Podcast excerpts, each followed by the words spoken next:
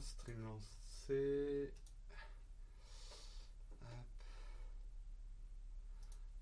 Ça devrait démarrer.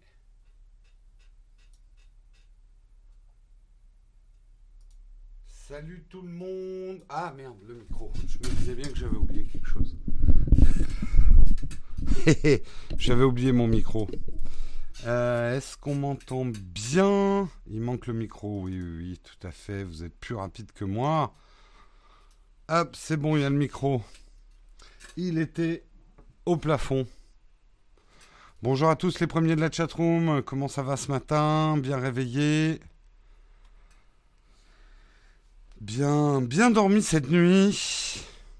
5 sur 5, nickel. Salut Olek, euh, salut Samuel, bonjour à tous.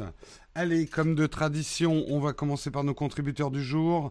Aujourd'hui, j'aimerais remercier Greger, Cyprius, Décile, Grégory, et Frédéric, merci à vous les contributeurs, sans qui nous ne serions pas là. On est très content. Il y a beaucoup de contributeurs qui avaient oublié de renouveler, qui ont renouvelé leur carte bleue ces derniers temps. Euh. Et puis beaucoup de nouveaux aussi. Donc ça, ça fait plaisir. Ça veut dire que le concept marche. Merci Samuel d'avoir mis le lien de la dernière vidéo. Bonjour à tous. Pour attirer eh bien, les leftards, hein, ceux qui se réveillent à 8h05, eh bien, nous allons procéder comme d'habitude euh, à l'homélie du jour, non, à l'expression désuète du jour. De quoi, qu'est-ce qu'on a aujourd'hui Alors, regardons un petit peu notre petite Bible. Aujourd'hui, nous... A... Euh, non, Médusée, on l'a déjà fait, je ne l'ai pas coché. Hop. Alors, nous abordons la page 44, la fameuse bourgeois. Mais on n'a pas vraiment besoin d'explications sur bourgeois. Bon, allons-y quand même. Depuis le Moyen Âge, le mot qualifie les personnages jouissant d'un statut particulier dans la cité. Sous l'Ancien Régime, il s'agissait plus précisément des membres du tiers-État, possédant assez de biens pour se dispenser de travailler de leurs mains. En d'autres termes, des patrons. Ce sens perdurera quelque temps. Qu'est-ce que c'est que cette définition de merde Hein? Les expressions désuètes. Bon, on en fait une autre. Parce que là, franchement, c'est quoi C'est du Wikipédia euh, de bas étage. Dans le pétrin, hein, expliquons plutôt dans le pétrin dans les expressions désuètes. Pétrin désigne le contenant dans lequel on pétrit la pâte à pain, une matière gluante dont on doit en effet être, dont il doit être en effet difficile de s'extirper si par malheur on est tombé dedans.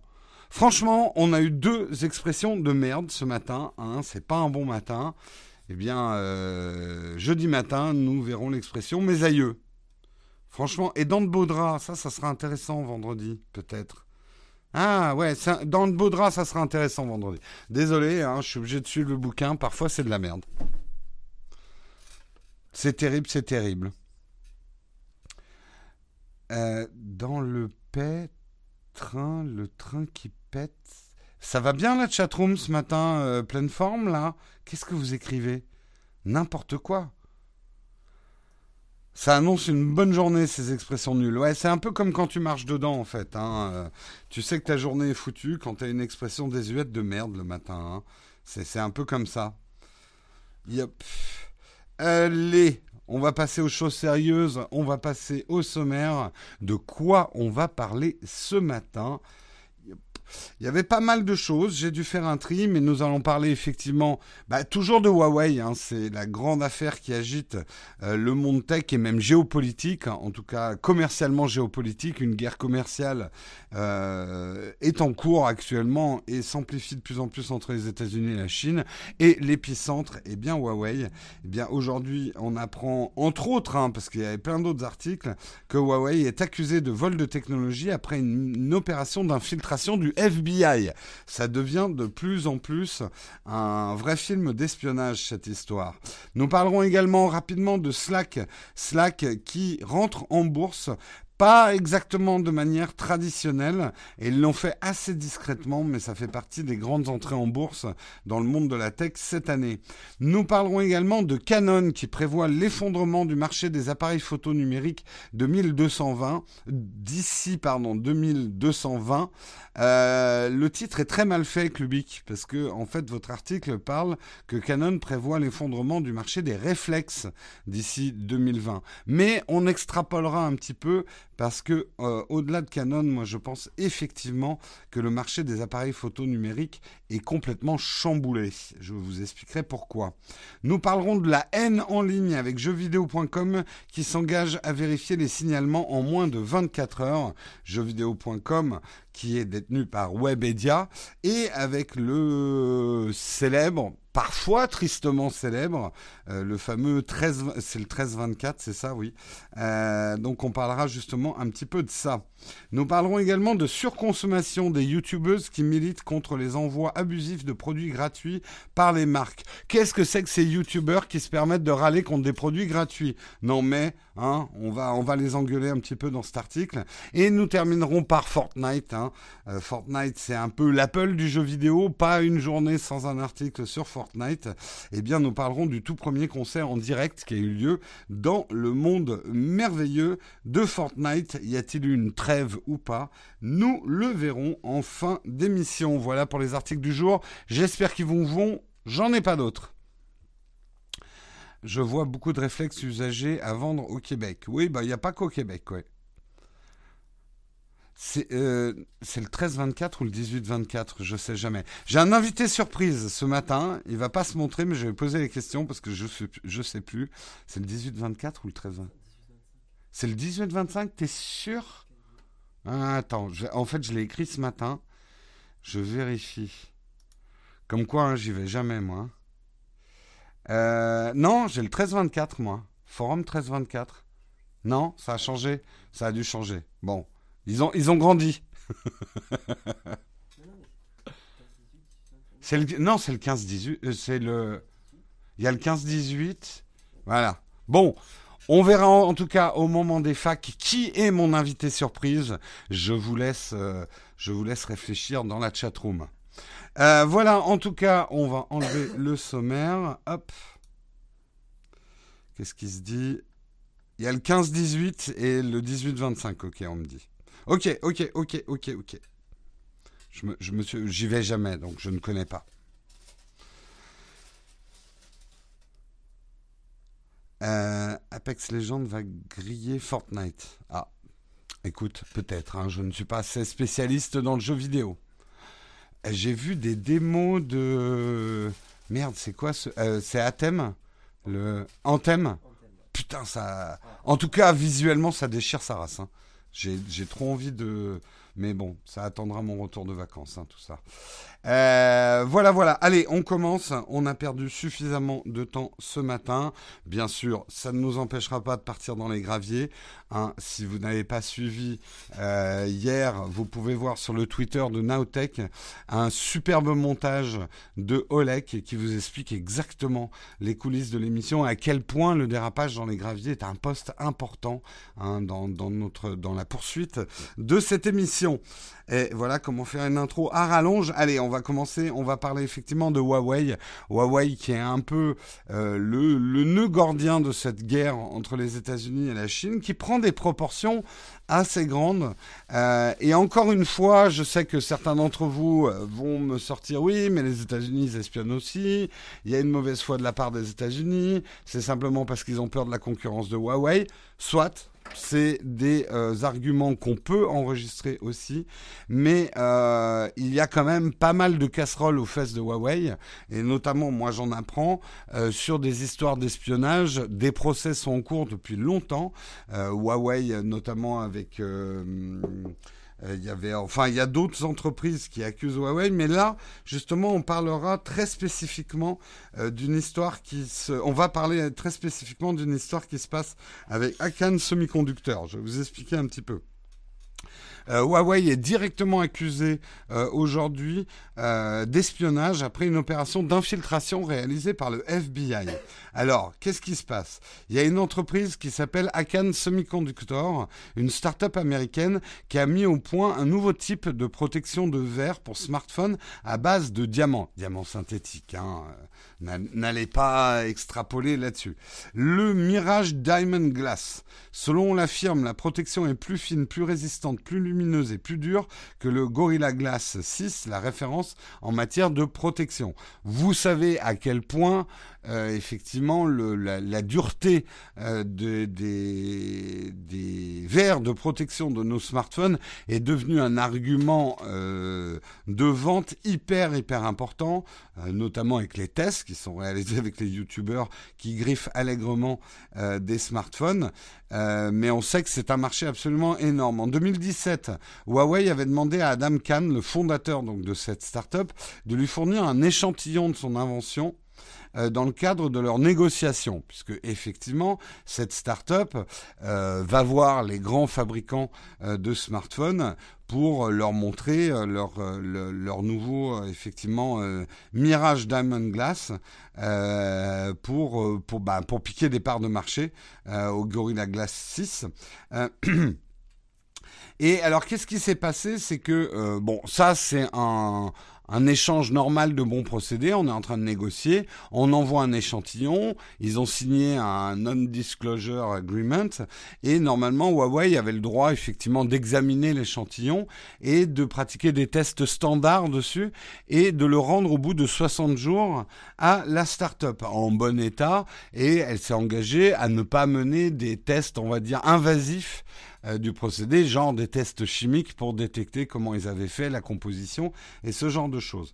Eh bien, en août 2018, euh, Akan a finalement récupéré l'échantillon après plusieurs mois de retard. C'est-à-dire que Huawei a déjà pris beaucoup de retard pour rendre l'échantillon et celui-ci est revenu extrêmement endommagé, euh, griffé en plein milieu et surtout cassé en plusieurs morceaux et certains morceaux manquaient. Donc Huawei a gardé certains morceaux euh, de cet échantillon euh, de, de verre en diamant, enfin de, de diamant pour protéger les smartphones. du coup, Mirage Diamond Glass ayant très peur de se faire piquer la composition chimique, hein, notamment de, de leur verre, ils ont rapidement contacté le FBI et du coup, le FBI a demandé à Adam Khan et son directeur financier de prendre part à l'enquête sur Huawei qui était ouverte euh, notamment suite aux accusations d'autres sociétés envers Huawei. Et euh, ils ont commencé effectivement des euh, appels téléphoniques. Euh, ils ont commencé des écoutes téléphoniques, des échanges entre Cannes et le constructeur chinois. Et ils ont même été jusqu'à mener dans le CES de Las Vegas de cette année une, une, opération comme on en voit dans les feuilletons et dans les films, à équiper carrément Adam Kahn, le fondateur de la start-up, de micros et de plusieurs dispositifs de surveillance lors de meetings avec Huawei. Lors de l'opération, le responsable de Huawei a démenti avoir violé les lois américaines en matière de propriété intellectuelle et assuré ignorer pourquoi l'échantillon renvoyé à Akan était endommagé. Dans la foulée, le constructeur chinois a réaffirmé son intérêt pour la technologie de la start-up, véritable alternative au Gorilla Glass. Après cette opération, avec de nombreuses informations en main, le FBI doit encore décider s'il y a lieu de poursuivre le constructeur pour vol de technologie sur le sol américain. Donc on n'est pas non plus dans une accusation directe du FBI, on est plutôt sur les opérations qui sont menées actuellement. Mais c'est vrai qu'on apprend dans cet article et dans d'autres qu'il y a beaucoup d'investigations actuellement. Euh, T-Mobile également euh, accuse Huawei d'avoir volé certains de leurs brevets, euh, etc. Bref, on est en, on est en plein milieu effectivement de cette guerre techno-économique entre les États-Unis et la Chine. L'histoire jugera euh, effectivement ce qui se passe. On peut, c'est très difficile de prendre parti. Euh, alors, voyons voir un petit peu ce qui se passe dans la chatroom. La chatroom mène son enquête. Euh, alors, on dirait que le 18-25 dirige Internet. Ah non, vous êtes en avance d'un article. Sans le drama dans quelques années, lorsqu'ils sortiront des téléphones avec ces verres. Euh, oui, on peut pas quand même complètement négliger euh, le fonctionnement de certaines entreprises chinoises. Attention à pas mettre euh, toutes les entreprises chinoises non plus euh, dans le dans le même panier, mais c'est vrai qu'on connaît aussi les rapports avec la propriété intellectuelle et ça date pas d'hier.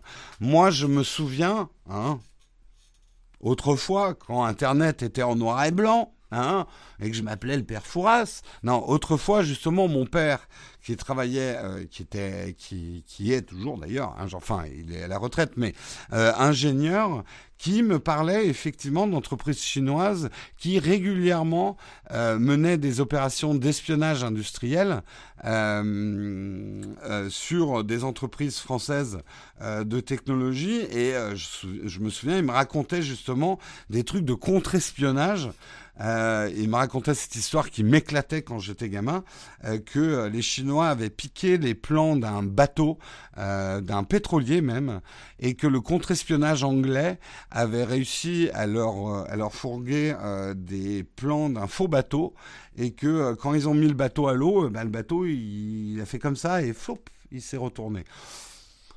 Mon père me racontait peut-être des grosses fadaises, hein, mais juste pour dire, ce climat d'espionnage industriel entre la Chine et l'Occident existe depuis longtemps. Mais c'est vrai qu'aujourd'hui, avec la place que la tech a pris dans l'économie, il n'y a qu'à voir les remous de la bourse euh, dès qu'il y a euh, des, des, changements tech. Euh, c'est vraiment devenu l'épicentre et ça se cristallise beaucoup en ce moment, quoi. Ça s'appelle de l'intelligence économique. Oula, la chatroom, elle part dans tous les sens. Hein. Euh, la Chine envoie des stagiaires dans les labos de recherche français pour piquer les résultats. Euh, mais les entreprises chinoises qui veulent piquer des brevets, ça ne m'étonne pas. Bah, après, ne négligeons pas, encore une fois, je vais vous accuser, vous le savez, la chatroom, vous avez l'habitude, ne négligeons pas l'influence que nous avons sur le phénomène. Nous sommes là à vouloir acheter des smartphones de moins en moins chers, la Chine s'est spécialisée dans la fabrication de technologies de moins en moins chères. Et euh, pour ça, il y a une compétition féroce. Il faut innover tout en gardant un prix très bas. Si on sort des smartphones en payant les inventeurs pour les brevets, euh, eh ben les smartphones coûteraient trop cher et le marché se détournerait de ces smartphones-là. Donc pas en train de vous dire que c'est à cause de vous qu'il y a de l'espionnage, mais on a généré avec notre système de consommation des phénomènes comme ça. Pour rester compétitif, il vaut mieux avoir soit inventé, soit avoir trouvé un moyen de faire la technologie toi-même euh, pour réduire le prix de ton smartphone euh, pour qu'il soit beaucoup beaucoup moins cher. Même Tipiak s'est fait pirater.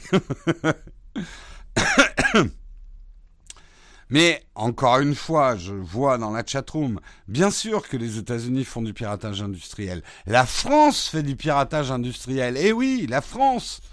Euh, tous les pays font de l'espionnage industriel. Il y a après des histoires, un, de proportion, deux, de méthode, et trois, encore une fois, pas vu, pas pris. C'est cynique de dire ça, mais euh, si vous faites choper, bah à un moment vous avez raté votre espionnage. Les bons espionnages, c'est ceux qu'on qu ne connaît pas. En fait, notre histoire est parsemée d'espionnages finalement ratés. Si vous êtes au courant d'une histoire d'espionnage, c'est qu'elle a raté. Un bon espion, eh ben on ne sait pas qui c'est. Voilà. Faut juste pas se faire prendre. Tout à fait. Est-ce que moi je fais du piratage industriel? Mais bien évidemment, j'ai piqué des idées à plein de gens. je fais du plagiat toute la journée. Pouf. Attends, euh, parler une devant une caméra avec un micro, euh, vous croyez que j'ai inventé ça? Euh, tout le monde espionne tout le monde. Pour l'instant, regards, le regard public est tourné vers la Chine.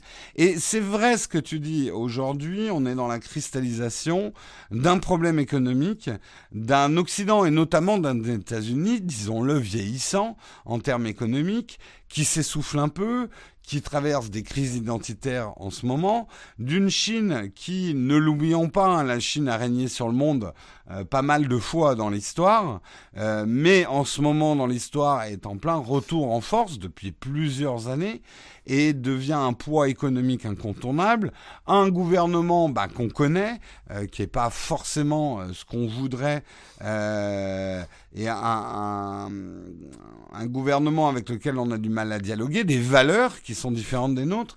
Bref, c'est un monde, on va dire, intéressant, pour pas trop déprimer, dans lequel on vit. Jérôme a tout piqué à Norman, mais c'est clair. C'est clair, c'est clair. Ouais. Tais-toi, toi, toi, tu viens à la fin de l'émission.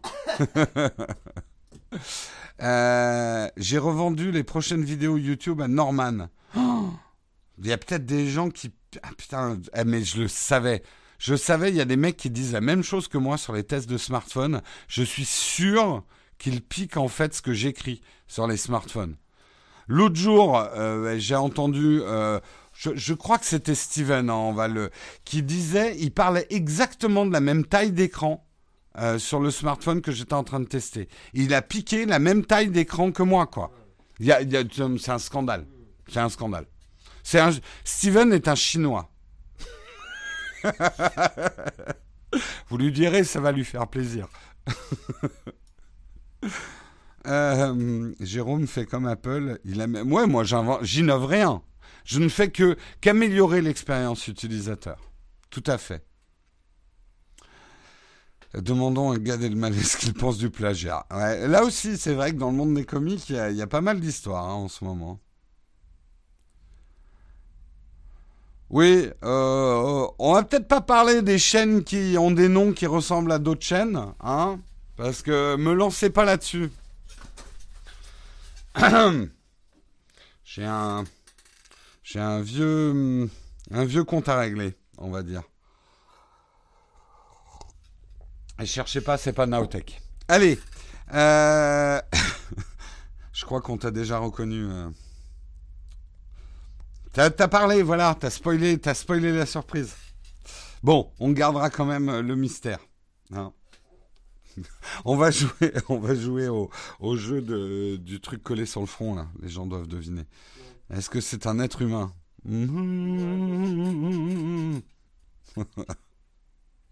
Allez, on continue, on continue. Vous le saurez en fin d'émission, soyez sages. On continue, on va parler de Slack. Slack, on le sait, va faire partie euh, des grandes entrées en bourse dans la tech cette année. On attend effectivement euh, les entrées en bourse de Lyft, euh, de Airbnb, euh, et d'autres entreprises. Donc ça risque d'être une année assez riche en entrée en bourse. Là, a priori, euh, Slack donc rentrerait en bourse, mais pas de manière tout à fait traditionnelle. Alors j'ai pas tout compris parce que je suis pas un spécialiste. Euh, ils font un direct listing de leurs actions au Stock Exchange. Euh, manifestement, ils n'utilisent pas le procédé traditionnel euh, ce qui fait que en fait, euh, c'est à la fois dangereux parce que leur leur titre d'être plus volatile. À mon avis, ils n'ont pas pris des systèmes de protection. Mais d'un autre côté, c'est bien aussi parce qu'ils vont être plus en direct avec, entre guillemets, des actionnaires comme vous et moi. Ils vont moins passer par, vous savez, vous avez parfois entendu euh, quand il y a des IPO, des entrées en bourse, et eh ben en gros il y a des banques et des traders qui ont des prix largement préférentiels au début, qui achètent quasiment la moitié des actions avant même que le public puisse acheter des actions. A priori, d'après ce que je comprends, euh, avec la manière dont Slack euh, prévoit de rentrer sur le marché, ça serait beaucoup plus en direct en fait. Après, a un spécialiste de la bourse euh, qui, euh, qui peut me, me dépanner là-dessus, mais euh, j'avoue que c'est de l'anglais, puis c'était de l'anglais un peu technique. mais bref, en tout cas, ça risque, c'était une petite news hein, que je voulais vous faire. Aujourd'hui, effectivement, Slack est évalué à 7 milliards de dollars. Euh, en, en, valeur boursière. On verra effectivement combien, euh, si le marché suit cette valorisation hein, au, au, moment de, de, de l'achat, ça va être en tout cas des choses assez intéressantes. Slack, alors je sais que beaucoup d'entre vous mm, pensent que Discord est plus puissant que Slack. On n'y est pas encore. Hein. Discord marche très très bien au niveau du grand public, mais au niveau de l'entreprise, Slack a un vrai succès et surtout Slack a un succès financier, puisque c'est les formules payantes de Slack qui sont importantes. Euh, et il y a pas mal d'entreprises qui s'équipent ou qui sont déjà équipées de Slack et qui payent donc pour Slack. Ce qui pour Discord va être peut-être plus compliqué, ça va être le business model. Oui, beaucoup de gens utilisent Discord. Après, des gens qui payent Discord, ça, il y en a peut-être beaucoup moins, quoi. Et je vous rappelle quand même que pour faire une entreprise, le gratuit est une bonne idée pour conquérir le marché, mais une mauvaise idée pour faire de l'argent. Il faut trouver le pivot. Une expression québécoise, c'est slack la poulie. Hmm, c'est quoi? C'est un. C'est une bifle? Slack la poulie. Je devrais pas dire des trucs comme ça dès le matin. Mais n'empêche que ça marche. Slack la poulie, je trouve. Bref. Qu'est-ce que ça veut dire slack la poulie? Entre slack et slash. Ah, putain, alors là, il y a des complotistes hein, dans la chatroom. Hein. Olivier Schmitt est là. Slack, c'est le bruit que font les genoux de Jérôme quand il marche. Oui, c'est aussi la baffe que je vais te mettre, Olivier. Hein Une espèce de baffe mouillée et très méprisante. Slack. Dis papa, c'est quoi une bifle? Demande à maman. je suis horrible ce matin. Je devrais pas dire des trucs comme ça. Je, ne devrais pas. Empêchez-moi de dire des trucs comme ça. C'est pas bien. Je vais me faire, euh, je vais me faire bloquer sur euh, sur YouTube à, force de, de, sortir des trucs pareils quoi. Je sais même pas en plus ce que ça veut dire. Bon, hein. Bref, on souhaite bonne chance au Slack. Slack, c'est des bisous des, des c'est du propre. C'est quoi l'âge minimum du public de ta chaîne? Ah, ça va. Ça va, on va. Hein. De toute façon, je vous ai déjà averti. Le Texcop n'est pas une émission pour les enfants. Ce n'est pas bien si vos enfants écoutent euh, Texcop. Éloignez vos enfants de moins de 18 ans. Samuel rappelle à l'ordre, Jérôme, il faut le modérer. Non mais qu'est-ce que vous croyez? Vous croyez que je suis contrôlé par euh, mes modérateurs, par ma Timothée, mais je suis un homme libre, je fais ce que je veux? dit, le mec. Ouais, Voilà, avec la petite chaise qui grince. C'est pas la chaise, c'est mon dos qui grince, te dirait Olivier Schmitt. Tu vois, Olivier, hop, je t'ai coupé la chic. Euh... Tu vas te prendre un ban par la Timothée. Ouais, un jour, ça va m'arriver, hein.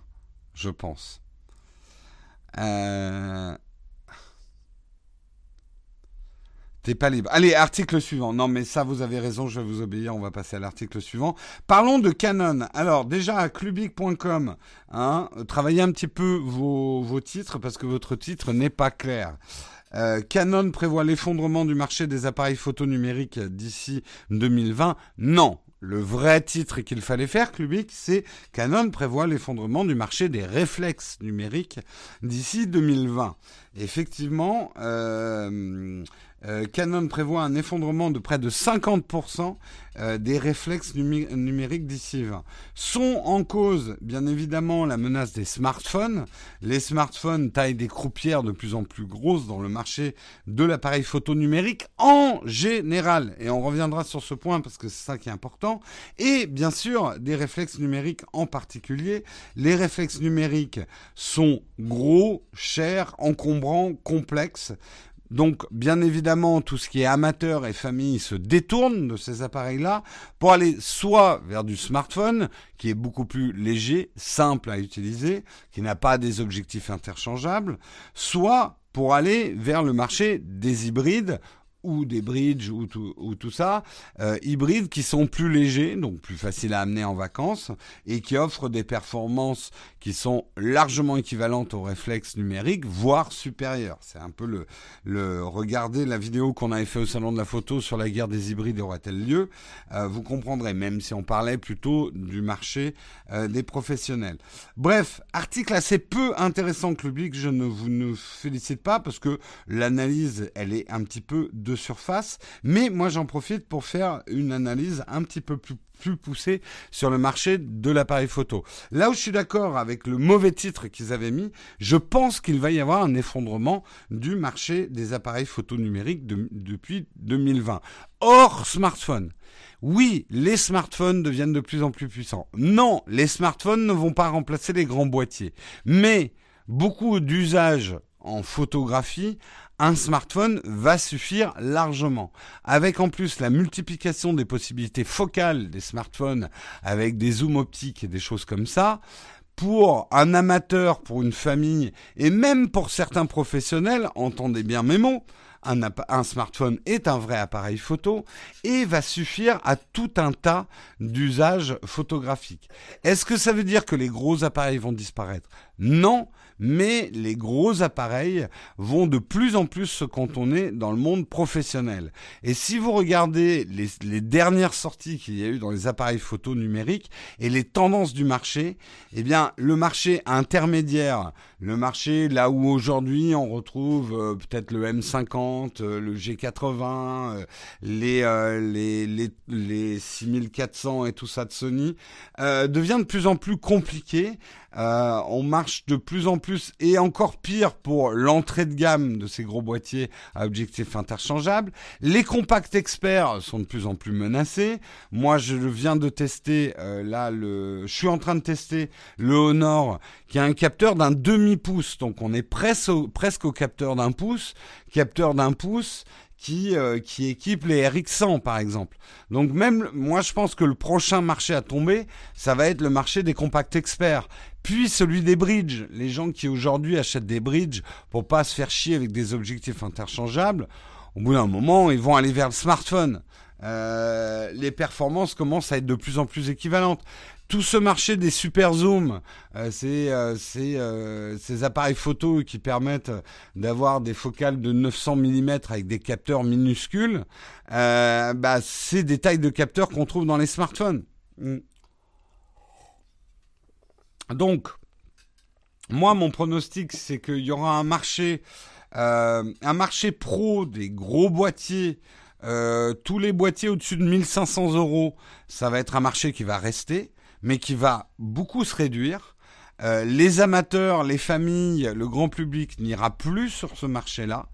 Euh, ça sera complètement squatté par les smartphones et ça sera un marché uniquement pour amateurs éclairés, semi-pro et pro, le marché de la photo. Euh, c'est pas demain que tu feras de l'animalier avec un smartphone. Tu n'en sais rien, Manu. Tu n'en sais rien. Euh, faut jamais dire jamais. Je sais que pour l'instant, la taille des optiques, pour pouvoir avoir des très longues focales, il y a des réalités physiques qui font qu'on peut pas mettre un, télé euh, qui fait du 200 mm dans un smartphone. Mais moi, j'ai lu des articles aussi sur des recherches euh, que sont en train de faire certains laboratoires sur une nouvelle, une manière complètement différente de repenser l'optique. Euh, qu'est-ce qu'une optique? Avec notamment ne plus être sur des verres comme ça à bomber, mais avec euh, d'autres systèmes euh, de, de verres et qui permettraient éventuellement de réduire. Quand tu vois aussi l'augmentation des mégapixels qu'on arrive à faire rentrer, euh, les zooms numériques vont devenir de plus en plus puissants. Et peut-être, peut-être qu'en 2020, tu auras le choix effectivement à l'ancienne de prendre ton gros boîtier avec un objectif où il te faut deux trépieds pour le tenir pour aller shooter le cul de la gazelle, ou alors un appareil photo beaucoup plus léger que tu pourras même éventuellement mettre dans ta poche euh, et du coup te permettra de te balader beaucoup plus facilement et peut-être d'être beaucoup plus discret aussi auprès des animaux. Euh, il y aura peut-être des choix à faire. C'est un peu d'ailleurs ce qu'Olympus a fait avec son, son dernier micro 4 tiers, de viser le marché notamment de la photo animalière en proposant une approche beaucoup plus légère.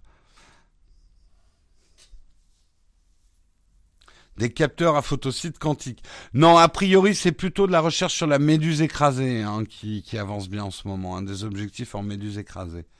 La photo de chat, c'est de l'animalier. Ça dépend. Euh, l'avenir, c'est l'œil bionique. Le AI, il faut bosser. Le nom, par contre. Le aïe. aïe aïe aïe. J'ai un aïe aïe. Tout à fait. Donc euh, voilà, en tout cas moi c'est mes prédictions sur le marché de la photo. Je voulais m'excuser, Jérôme, j'ai éternué sur mon écran. C'est bon, j'ai rien senti. Euh, on va pouvoir acheter des super réflexes à bon prix. Écoute, en tout cas, je pense que tu vas pouvoir acheter de l'optique euh, ces prochaines années pas cher. Il va y avoir de la brade d'optique, hein, je pense. Hein.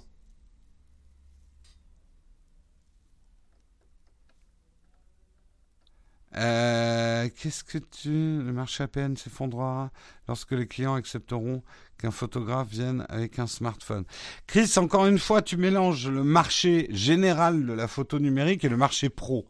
Bien évidemment, on sait très bien que un photographe professionnel n'arrivera pas avec un smartphone pour prendre des photos professionnelles. Il y a entre guillemets la taille compte pour les gens qui ne s'y connaissent pas et ils vont souvent vous juger. Rien, mais après, on ne sait pas. Euh, ce que je veux dire, c'est que tu auras peut-être des surboîtiers que tu viendras mettre au-dessus d'un smartphone pour qu'il fasse gros, un peu ce qu'on voit hein, dans le marché aujourd'hui euh, des caméras où on prend un appareil photo et en le customisant avec des barnes d'or, une crosse d'épaule et ce genre de choses, on les transforme en grosses caméras. Hein. Les prédictions de Nostra Jérôme se vérifient souvent. Tout à fait, tout à fait. Écoutez, la fin du monde est pour bientôt. Il faut un appareil rapide et lumineux pour photographier un abastag. Bon, ça va, il bouge pas trop. Hein. Et les prix et les appareils, le prix des appareils baisseront pour filmer. C'est surtout le tutoriel. Tu pourras de plus en plus filmer avec ton smartphone. Et c'est déjà le cas aujourd'hui. J'arrête pas de vous le dire et vous continuez à me bassiner en me disant oui mais je veux un truc plus gros à 200 euros. Mais reste sur ton smartphone, il fera une meilleure image qu'un appareil photo à 200 euros. Mais les gens veulent pas m'écouter, veulent pas m'entendre. Il leur faut absolument un boîtier dans les mains. Mais c'est nul, honnêtement. Je vous le dis, hein, les APN à 200 euros, vous aurez une moins bonne image que sur beaucoup, beaucoup de smartphones. Hein.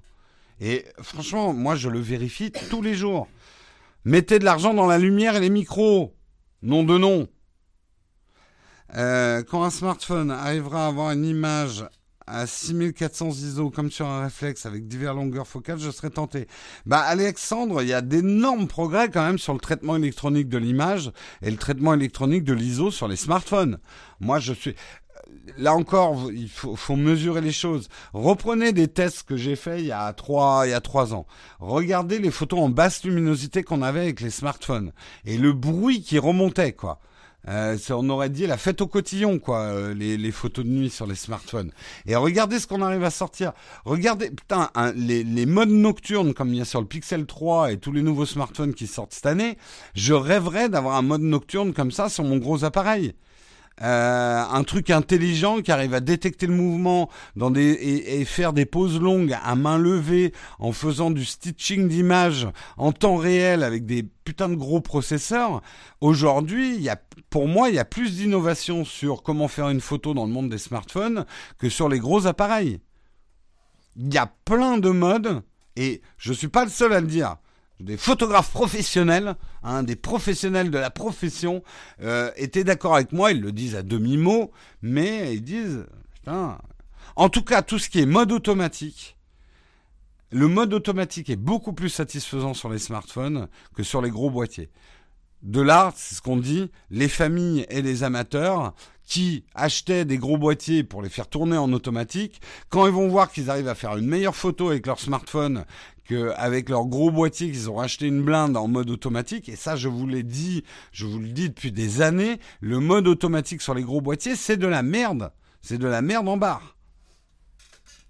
Jean-Pierre Coff sort de ce corps. Mais c'est de la merde Voilà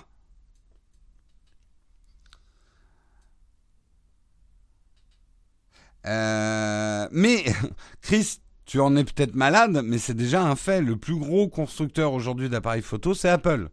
Aujourd'hui, l'iPhone est l'appareil photo le plus utilisé au monde. Ah, vous allez me dire, ouais, mais on vend plus d'Android, c'est pas. Eh ben, les faits sont là. Les gens qui ont des iPhones prennent plus de photos que les gens qui ont des Android. Euh, en tout cas, c'était encore le cas l'année dernière. Euh, et euh, aujourd'hui, l'iPhone et l'appareil photo, enfin, on va dire tous les iPhones rassemblés, euh, c'est l'appareil photo le plus utilisé au monde et sur plein de sites de photos. Et vous allez le voir quand je vais faire le What's in my bag, qu'est-ce que j'amène en vacances. J'utilise de plus en plus mon smartphone pour des photos que je veux garder. Je n'utilise pas mon smartphone que pour des photos de mon burger ou pour faire le con dans des stories Instagram. Euh, pour tout ce qui est photos de paysage, par exemple, j'utilise carrément plus mon smartphone. Ça me permet de monter une focale longue sur mon, mon appareil à objectif euh, interchangeable. Et mais euh, voilà, en vacances, smartphone pour les paysages et je fais du portrait autre chose avec une focale longue avec mon boîtier. Et je suis très heureux comme ça.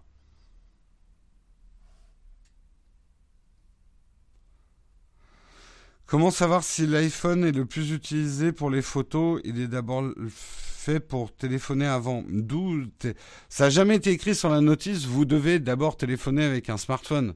Les gens font ce qu'ils font avec un smartphone. Et le fait est, c'est que les gens prennent énormément de photos. On n'a jamais pris autant de photos. Et il y a une manière très simple de savoir quel est l'appareil photo le plus utilisé du monde avec les exifs des photos, on sait très bien quel appareil a pris les photos sur les réseaux sociaux et tout. Et il suffit de regarder sur les réseaux sociaux les photos les plus utilisées, l'appareil le plus utilisé. Bah, aujourd'hui, c'est l'iPhone.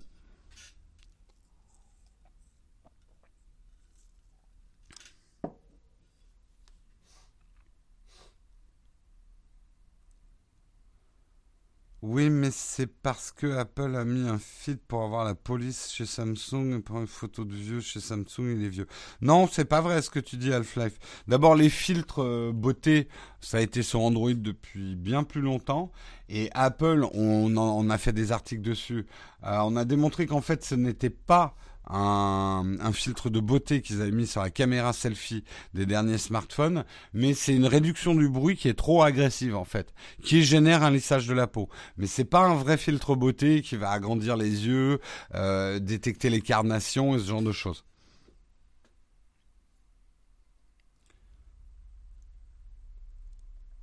Euh, je te répondrai en fin d'émission, euh, euh, sur le Pixter. Tu, tu me la reposes en fin d'émission. La fonction qui sert le moins dans les téléphones, c'est téléphoner. C'est clair. Quand je regarde les usages de mon téléphone, c'est hyper rare finalement que je passe un coup de fil avec quoi.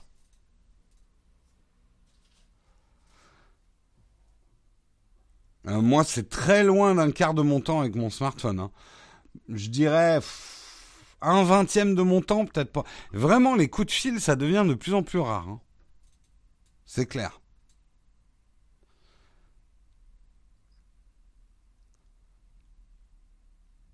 D'ailleurs, grand nombre de gens ont peur quand leur smartphone sonne. C'est pas faux, c'est pas faux. Je pense qu'on a de moins en moins l'habitude.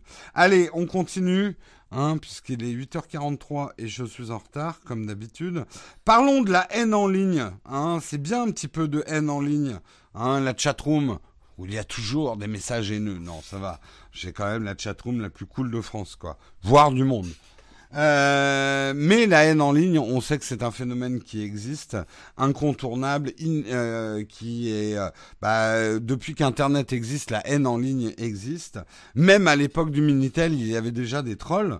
mais là, c'est un pas important puisque Webedia et donc jeuxvideo.com, puisque jeuxvideo.com appartient à Webedia, s'engage à vérifier les signalements en moins de 24 heures.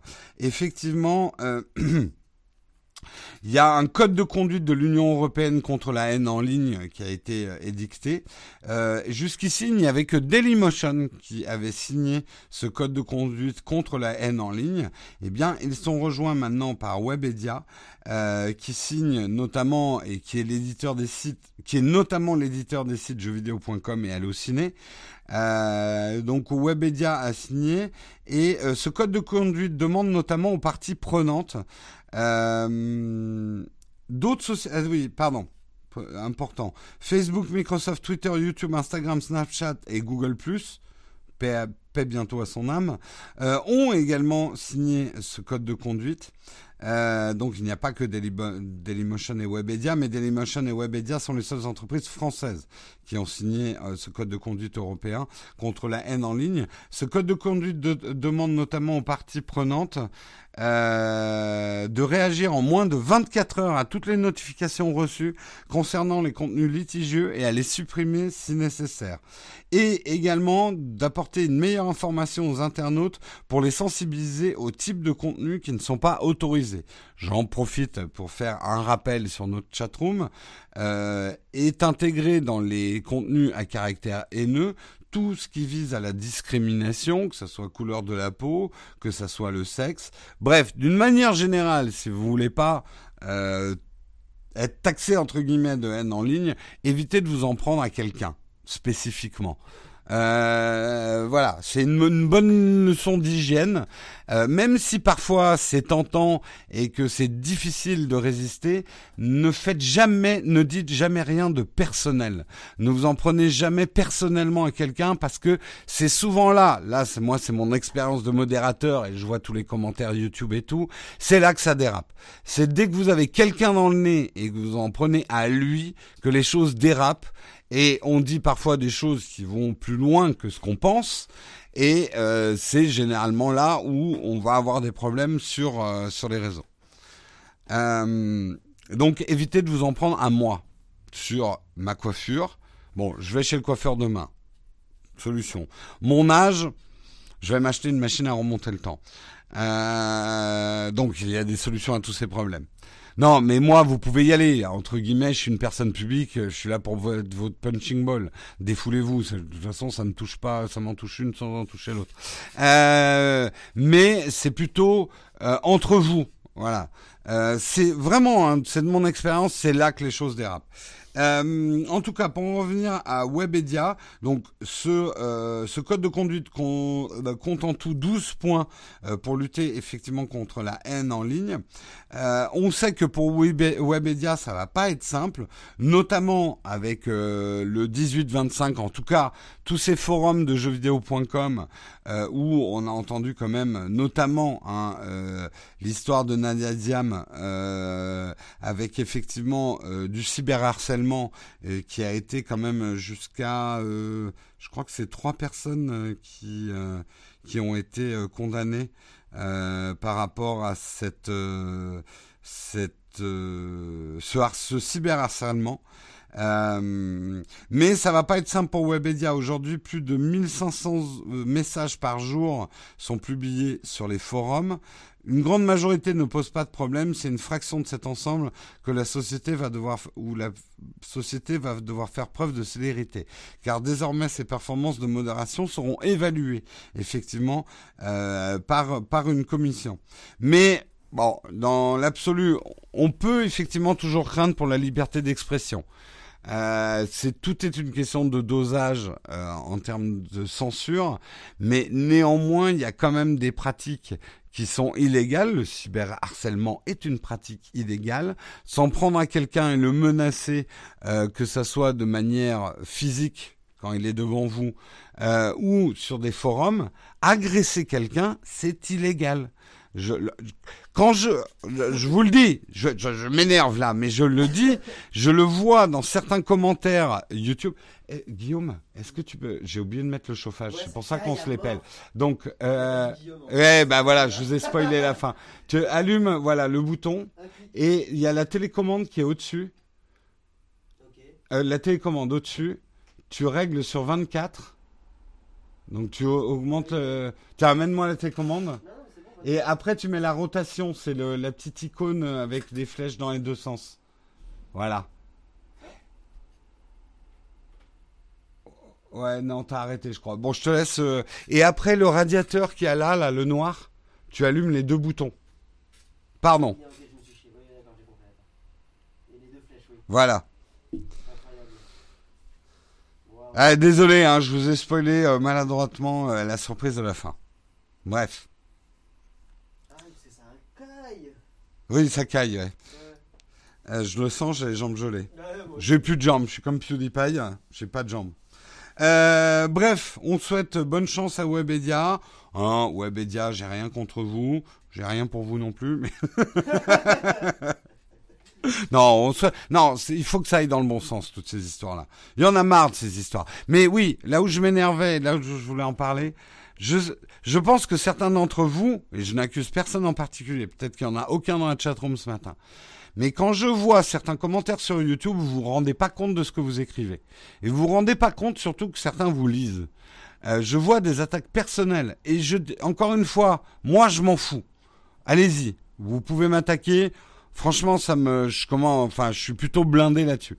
Euh, mais quand je vois les réponses que vous faites et les mots que vous utilisez, encore une fois, vous êtes peut-être pas dans la chatroom ce matin, donc je m'adresse, mais je suis choqué et je vois bien par l'orthographe et la tournure des phrases, c'est pas que des jeunes, parce qu'on a vite la caricature du gamin qui a absolument pas conscience, euh, qui respecte plus rien et tout.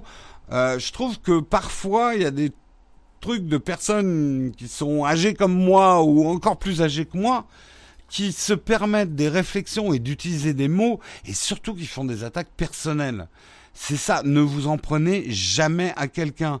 Ne croyez pas que vous êtes complètement anonyme parce que vous vous appelez euh, euh, Pépette la Chouquette au lieu de vous appeler euh, Pierre, euh, Pierre, Paul ou Jacques. Vous avez, en fait, le, les, les, les, réactions aux vidéos, vous n'êtes pas à la télé. les gens vous lisent. Vous pouvez balancer une bordée d'ordures, d'injures une bordée d'injures devant votre poste, personne ne vous entendra. Hein, on a l'habitude, espèce de connard, mais qu'est-ce que tu racontes? Mais on n'écrit pas, espèce de connard, qu'est-ce que tu racontes dans les commentaires? Ça n'a euh, d'abord ça n'a aucun impact euh, sur la personne que vous visez. Par contre, vous créez un climat en fait. Attention, il te reste deux articles. Merci Samuel. Euh, moi, je vous dis vraiment la règle d'hygiène numéro un dans les commentaires. Ne vous en prenez, ne répondez jamais directement à une personne et vous en prenez pas à cette personne. Ne critiquez jamais une personne. Vous pouvez critiquer une idée, vous pouvez injurier un concept, mais jamais une personne en fait. Et surtout, alors je termine juste là-dessus. Je sais, je prends du retard, mais c'est hyper important. Vous seriez halluciné. Le nombre de gens qui mettent un commentaire hyper agressif, mais vraiment, hein, par exemple moi qui m'insulte, me traite de connard, de machin, je leur réponds avec... Euh, bon, je prends généralement trois jours avant de répondre à ce genre de truc. Euh, si j'y réponds, parce que souvent j'oublie. Je prends beaucoup de temps avant de répondre. Je ne réponds jamais sur l'instant, sous la colère. Tu leur réponds, ils deviennent doux comme des agneaux. Ah, je suis désolé. Ah, euh, ça, j'adore. Il faudrait que je vous en sorte de trois jours. Le mec qui dit, mais Jérôme, tu es un sombre connard. Tu dis vraiment euh, des trucs, c'est plus énorme que toi. Tu n'y connais rien. Et tu lui dis, bah écoute, euh, désolé de te contredire, mais je pense que si, j'avais raison de dire ça. Et le mec, ah, je suis vraiment désolé que tu l'aies mal pris. Tu m'as traité de connard, connard. Comment veux-tu que je le prenne pas mal? C'est hallucinant. C'est hallucinant. Euh, sur, surtout sur la chaîne principale. Ici, ça va, hein, les commentaires. Euh. De toute façon, euh, je vous l'avoue, hein, c'est pas la peine de mettre beaucoup de commentaires sur cette chaîne secondaire. J'ai très peu de temps pour lire vos commentaires, en fait.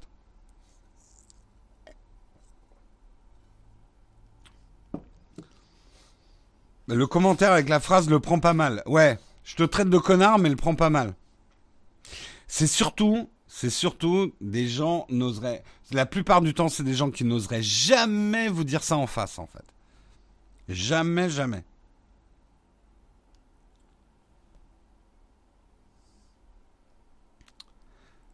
Euh, moi, je les dégage sur ma chaîne avec le mec qui m'a. Moi, euh, maintenant, merci beaucoup pour ton super chat, euh, Pascal. Pour qu'on se paye un café chaud à la fin du, du, du Texcope. Ouais, on va le mériter. Euh, moi, je sais que aujourd'hui et ma euh, c'est un peu la consigne que je leur ai donnée, que je leur renouvelle ce matin toute attaque personnelle est immédiatement effacée. Et oui, c'est de la censure, mais euh, on est obligé de le faire aussi. C'est de la modération. Moi, dès que je vois mais euh, quelqu'un qui s'en prend à quelqu'un d'autre, et encore une fois, pas quelqu'un qui s'en prend à moi, ça je les laisse les commentaires, sauf quand je sens que ça va créer euh, une grappe de trolls. Le grappe de trolls, c'est aussi un phénomène connu quelqu'un qui va faire un truc très négatif et là tu as tous les trolls qui rappliquent et qui vont venir ajouter leurs commentaires à son commentaire négatif. Ça généralement je les coupe à la racine les grappes de trolls, euh, mais dès que je vois une attaque personnelle, euh, j'efface tout de suite le message quoi. pour pour une question de climat en fait.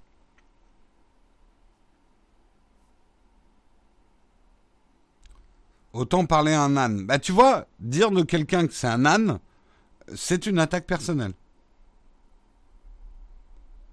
Tu peux lui dire, je pense différemment de toi, au lieu de lui dire, mais t'es un âne. Ouais. Hein? Salade. Euh, Espèce d'âne. Espèce d'âne. So, oh, oh, l'âne. Oh. Oh. Bref.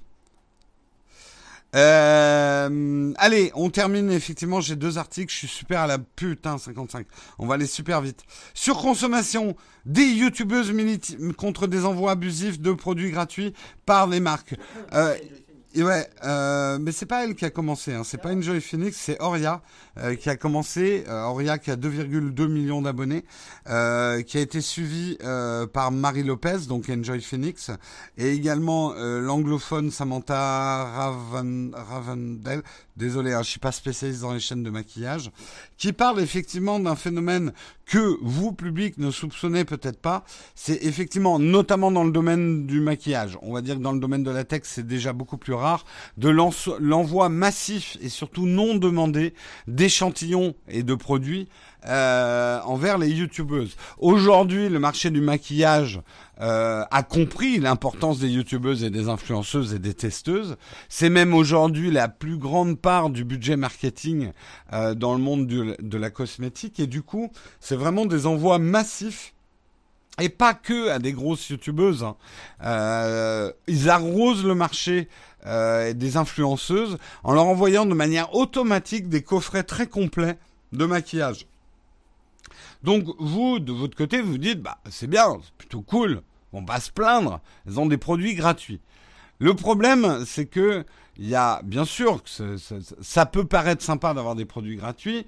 Faut pas oublier aussi que c'est leur métier et par extrapolation, moi je parle pour la tech, mon métier de tester des produits. Donc le fait d'avoir des échantillons n'est absolument pas un scandale. Je sais qu'il y a un long débat là-dessus, mais bon, c'est normal, on teste des produits. Après, on peut les rendre aussi. Hein. Moi, je rends les échantillons.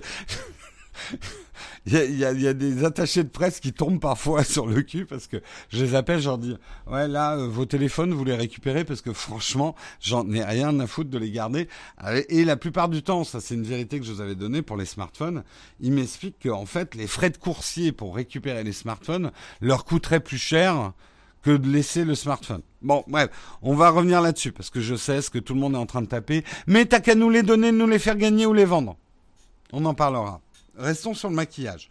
Donc effectivement, un certain nombre de youtubeuses ont dit ça suffit, on ne veut plus recevoir, c'est du gâchis, on ne peut pas utiliser tout ce maquillage après les tests, on est obligé d'en jeter, alors on en donne à notre famille autour de nous, donner des choses, et je voulais en venir à ce point-là, donner des choses à ses abonnés, c'est pas si simple, parce que s'occuper et payer les frais postaux euh, pour envoyer des trucs, organiser des concours et tout ça, c'est pas simple, il faut savoir que quand vous avez un concours chez un youtubeur, c'est très rarement le youtubeur qui s'occupe du concours. Souvent la marque qui va s'occuper d'envoyer le produit au gagnant, euh, c'est pas le youtubeur parce que nous c'est une logistique qui nous prendrait beaucoup trop de temps. Vous vous rendez pas compte euh, Alors si vous avez affaire à un connard, il y en a d'autres que je connais, euh, qui a organisé un jeu concours où il s'est retrouvé à envoyer tous les plis lui-même. Ça m'a bouffé deux journées de production, quoi, euh, quasiment. Sans parler des retours, euh, des, vols de trucs et tout ça. Quelqu'un qui veut rentrer Non. Euh, donc c'est pas si simple entre guillemets de donner ou de faire gagner les produits, euh, surtout quand ils ont une, valeur comme euh, des produits de beauté. Euh, c'est pas si simple. Donc en tout cas, ces youtubeuses ont dit ça suffit. Euh, en plus, les marques ont tendance à faire du suremballage pour rendre les produits assez extraordinaires à présenter. Donc elles se retrouvent avec des machins là, on parle, ils parlent d'un emballage en forme de diamant, d'autres avec carrément des écrans intégrés. Donc ils se retrouvent avec un carton, avec un écran, avec des trucs polluants. Ils savent pas quoi en faire. Donc aujourd'hui, ces youtubeuses veulent garder le contrôle sur ce qui leur est envoyé et ce qu'elles veulent tester. Et ce qui est dit à la fin de cet article, bon après il y a, y a d'autres rebondissements parce que d'autres youtubeuses sont pas d'accord avec ça et tout. Je vous conseille de lire, mais il y a un truc qui qui, m'a semblé très intéressant parce que c'est une question que je me pose souvent et je vais même vous dire l'idéal de la chaîne. En fait, je crois que en tant que testeur, qu'on soit dans le maquillage, qu'on soit dans la tech, etc. euh, moi, je sais que mes meilleurs tests, je le dis, c'est sur des produits que j'ai achetés moi-même. Euh, quand vous achetez un produit vous-même, euh, bah, vous êtes un peu moins gentil avec le produit, vous êtes moins conciliant. Et il serait naïf de dire que je suis aussi objectif avec un produit qu'on m'a échantillonné qu'un produit que j'ai acheté moi-même. Après, la réalité, c'est que je ne peux pas acheter tous les produits. Financièrement, ça n'est pas possible. Mais mais à fur et à mesure, effectivement, que les gens vont comprendre qu'en contribuant à des chaînes, on arrivera peut-être à une indépendance des chaînes. Moi, déjà aujourd'hui, j'ai de plus en plus tendance à refuser les échantillons qui me viendraient directement d'une marque. Je suis beaucoup plus à l'aise avec des échantillons qui me viennent d'un distributeur. Euh, et je m'efforce, et on en parlait encore hier avec Guillaume, euh, vraiment, c'est un travail que je fais sur moi-même maintenant, quand je teste un produit, de me dire, là, Jérôme, est-ce que t'es pas un peu gentil? Est-ce que euh, cet argument, tu l'utiliserais si tu avais payé le téléphone toi-même? Et vraiment me mettre dans cet état d'esprit. Et il y a un paradoxe, ça va vous faire rire, la chatroom. Vous me trouvez trop gentil avec les iPhones et pourtant je crois que c'est les tests où je suis le plus dur parce que c'est aujourd'hui quasiment les seuls smartphones que j'achète moi-même. Donc je suis beaucoup moins conciliant avec les iPhones qu'avec tous les autres produits qu'on m'envoie quoi.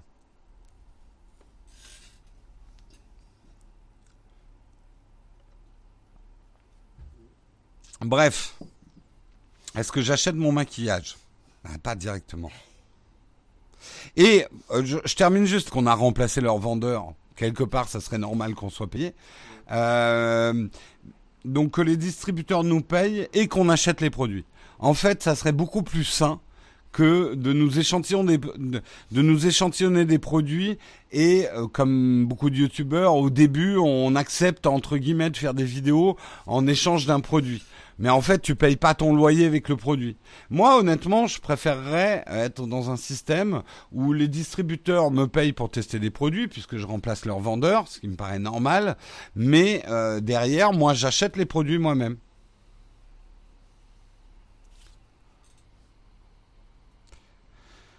Euh, moi, j'ai acheté tous les produits que je teste. Le problème, c'est de trouver de l'argent pour tous les produits. Bah oui, c'est ça que je dis, Eric.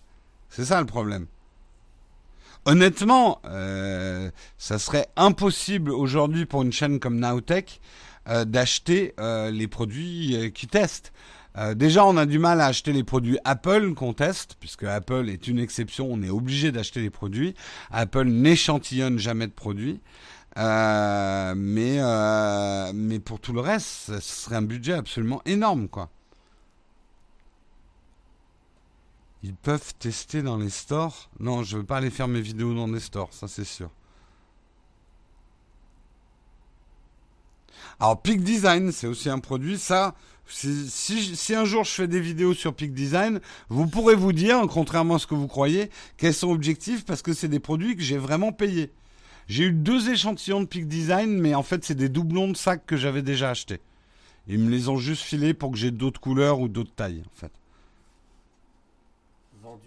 Vendu, exactement.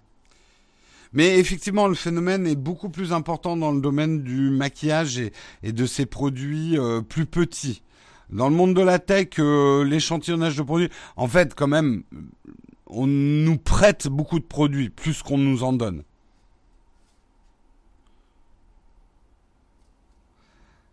Oui, mais tu n'achèteras pas ce qu'ils veulent mettre en avant pour le moment. Oui, ben ça serait peut-être pas un mal justement qu'on rentre pas dans les campagnes marketing quoi. Bref, allez, je termine rapidement, euh, puisqu'on est déjà en retard de 4 minutes. Eh bien, il y a eu un phénomène historique euh, dans le monde de jeux vidéo. Je vais vous passer la vidéo pendant qu'on en parle. Il y a eu effectivement euh, le concert de Marshmello euh, en, sur les serveurs de Fortnite. Donc plus de 10 000 personnes ont assisté au concert. Je vous mets pas la musique, hein, bien évidemment. Euh, plus de 10 000 personnes ont assisté tous serveurs confondus. Alors effectivement, ça fait pas un public énorme, un hein, serveur par serveur. Je, sais plus combien de personnes il peut y avoir sur un serveur de Fortnite. Euh, c'est 100, ouais, c'est 100 personnes, ouais. Donc vous avez un maximum de 100 personnes qui peuvent assister, euh, on va dire, euh, dans l'image au concert, mais ça a été plus de 10 000 personnes, euh, tous tout serveurs euh, rassemblés, qui sont venus assister effectivement à un concert en live, concert qui a duré 10 minutes, mais c'est quand même un phénomène historique. Euh, il y a eu, la trêve a été plus ou moins bien respectée, mais quand même globalement bien respectée, parce qu'on avait déjà eu des histoires de gens qui avaient profité de ce genre d'événement pour tirer sur tout le monde. Euh, et je pense que ça rentrera quand même dans l'histoire. Euh, je pense qu'on préfigure des activités de demain. Euh, alors, le vieux con en moi ah, avant c'était mieux, on allait vraiment dans les concerts avec des vraies canettes de bière et des vrais joints, euh, au lieu d'être avec nos casques virtuels, à ne pas avoir des vrais amis et tout ça. Ouais, là, il y a le, jeune en moi qui dit ta gueule vieux con. Euh, je pense que on peut avoir des expériences partagées. Je joue, même si je suis pas un gros gamer, je joue suffisamment aux jeux vidéo pour savoir qu'on peut avoir des émotions partagées avec des personnes qui sont représentées par des avatars, euh, parce que derrière ces gens-là, c'est des vrais gens. Donc c'est des vraies relations, euh, et que un concert virtuel, pourquoi pas pourquoi pas C'est une expérience qui, à mon avis, il faut pas la comparer à une expérience réelle, euh, mais c'est quand même un phénomène. Et pour avoir vécu, moi, il y a une chose qui m'a probablement marqué toute ma vie sur World of Warcraft, euh, ce qui s'est passé après 9/11 et euh, le les moments de communion qu'il y a eu euh, entre les gens au moment de ces grands drames, moi je me souviens euh, que sur mon serveur, c'était Shogal, mon serveur, euh, les gens avaient spontanément créé le long des routes euh, euh, un truc au flambeau. Enfin, on tenait tous des torches, euh, effectivement, lors des événements de 9/11. donc oui, il y a D'ailleurs, je suis en train de dire, c'était dans World of Warcraft. Je sais pas si c'était pas dans Ashron Call. Parce que 9-11, c'était en 2001, je jouais pas encore à World of Warcraft. Je dis n'importe quoi, je jouais à Ashron Call à l'époque en MMO. Enfin bref. Mais euh, je confonds peut-être avec d'autres événements. Euh, Marshmello, oui, le concert c'était Marshmello, pardon. Euh, ça existe effectivement. Alors, effectivement, il y a Second Life qui existe depuis longtemps, mais euh, avec Fortnite, on assiste quand même à des phénomènes euh, qui ont une autre ampleur que, que Second Life. Second Life euh, existe toujours euh, et effectivement a ouvert la voie en tant que pionnier, mais a un côté un petit peu épiphénomène par le nombre de personnes qui pratiquent Second Life. Ça a déjà eu lieu sur les serveurs de GTA. D'accord, sur Truck Simulator, il y avait des mouvements gilets jaunes. pas mal. pas mal, pas mal. Euh, il faut qu'il rajoute l'expérience olfactive, les odeurs de transpiration, de joint et tout ça comme au ciné. Non, euh, je croyais comme tu voulais dire comme au, au, concert. J'ai joué pendant 12 ans à World of Warcraft et je suis passé, je me suis lassé du côté répétitif du jeu. Oui, on a tous un peu la même histoire par rapport à World of Warcraft. Euh, surtout que tu peux y aller entre amis aussi au concert sur Fortnite. Tout à fait. Je pense, de toute façon, là, on est en train de mettre le pied dans ce qui va être le futur. Euh, le, la collision ou en tout cas l'entremêlement de la réalité du virtuel. Qu'est-ce qui est réel? Qu'est-ce qui est virtuel? Est-ce qu'un sentiment éprouvé dans la virtualité n'en est pas moins réel? Je vous pose la question, vous avez deux heures pour y répondre, je ramasse les copies. Voilà. Un mec a piraté Second Life pour tuer un personnage il y a longtemps, bien sûr. Ouais, il y en avait des histoires sur Second Life. J'y ai très, passé très peu de temps sur Second Life, j'aimais pas trop, moi. C'était un peu n'importe quoi. Dur de trouver une copine et finir dans un lit. Là encore, Eric, tu, tu as peut-être un esprit étroit. Euh, et on le voit déjà aujourd'hui. Euh, il existe, en tout cas, parlons juste de sexualité, peut-être pas forcément de sentiments, mais en termes de sexualité, euh, je pense que notre sexualité va s'élargir. et euh, et c'est pas un mauvais jeu de mots. Euh, dans le sens où des pratiques sexuelles avec euh, un entremêlement du virtuel et euh, avoir une expérience effectivement sexuelle avec une personne distante va être quelque chose de là encore mauvais jeu de mots mais de palpable euh, dans le futur ça existe déjà Tu les les Ouais, je les cherchais un peu. Euh, et, et je pense qu'il y aura des débats euh, du type est-ce que c'est une vraie relation sexuelle alors que les deux personnes, on l'aura notamment sur des abus. Aujourd'hui, on pourrait posons la question et on va arrêter sur cette note horrible, mais est-ce que on le voit bien avec la pédophilie sur Internet euh, Est-ce que euh, des euh, vieux monsieur qui obligent des jeunes filles à faire des trucs à travers une caméra Certains pourraient dire oui mais c'est virtuel. Ben non, c'est très réel. Comme dommage ce que la personne est en train de faire à la, jeune fille ou le jeune garçon hein, d'ailleurs, pour pas être sectaire du tout. Euh, donc euh, ouais, le, le, le débat est bah désolé de choquer, mais n'empêche que ce que je dis est pas faux quoi.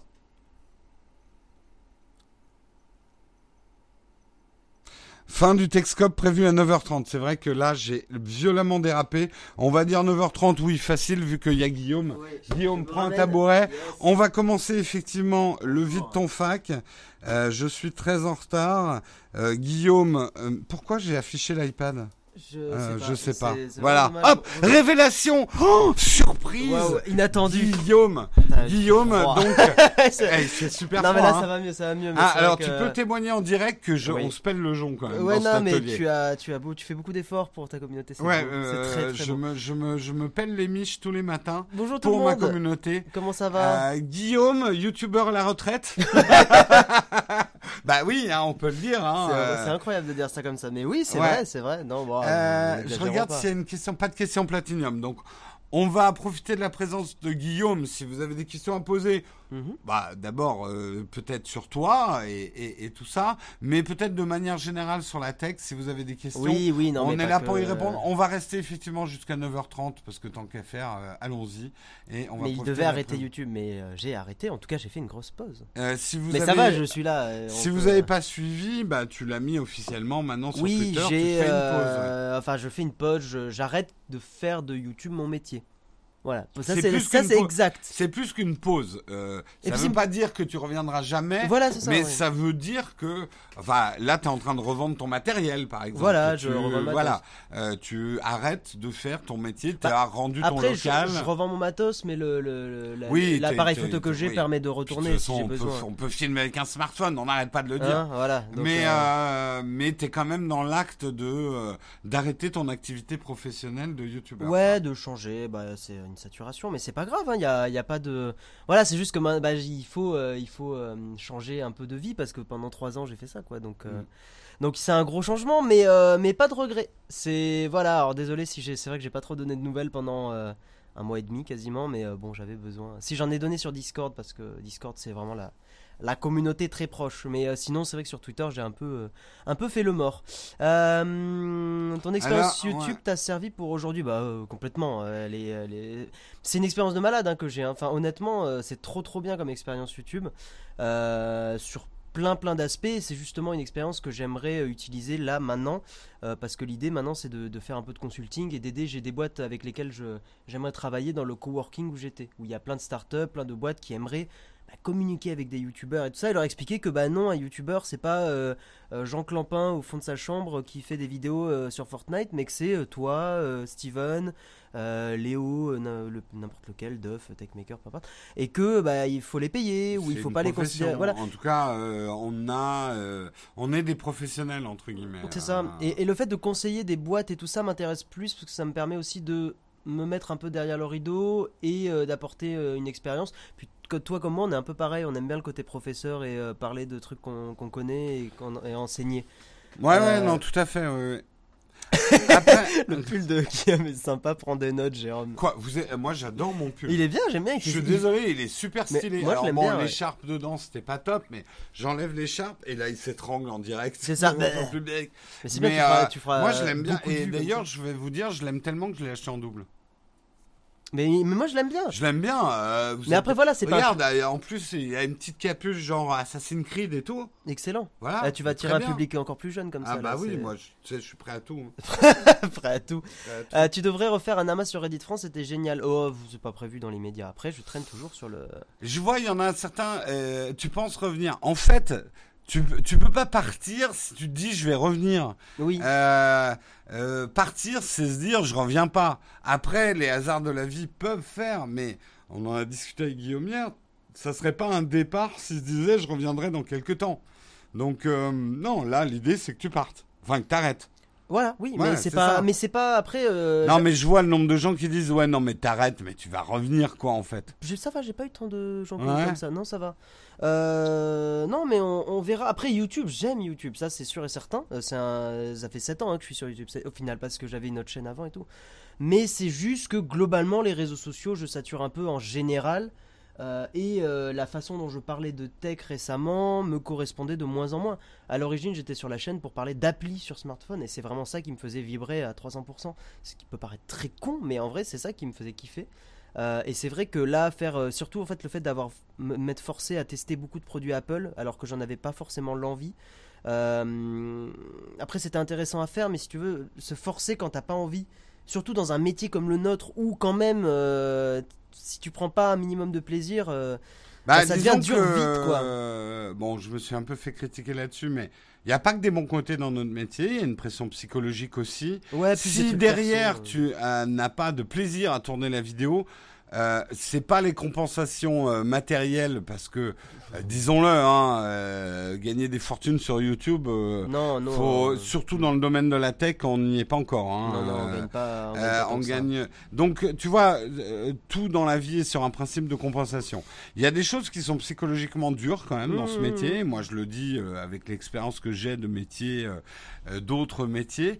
Il y a des choses, je soupçonnais pas à quel point ça allait être dur sur certaines choses. Si derrière, t'as pas la compensation de la passion et de, de l'envie de faire les vidéos, ça marche tout de suite pas du tout. C'est ça, au début de la chaîne, euh, j'avais, euh, je lisais tous mes commentaires pendant un an, je lisais tous les commentaires, et les commentaires euh, rageux, je m'en foutais parce que le plaisir de faire des vidéos surpassait, mais à, mais à des années-lumière, le, les Mm. commentaires euh, Merci, haineux, quoi. petit jus de Ouais, pomme. merci, petit jus de pomme, ça fait plaisir. Ouais. Merci Pascal M, tout à l'heure aussi, j'ai vu ton don euh, de loin.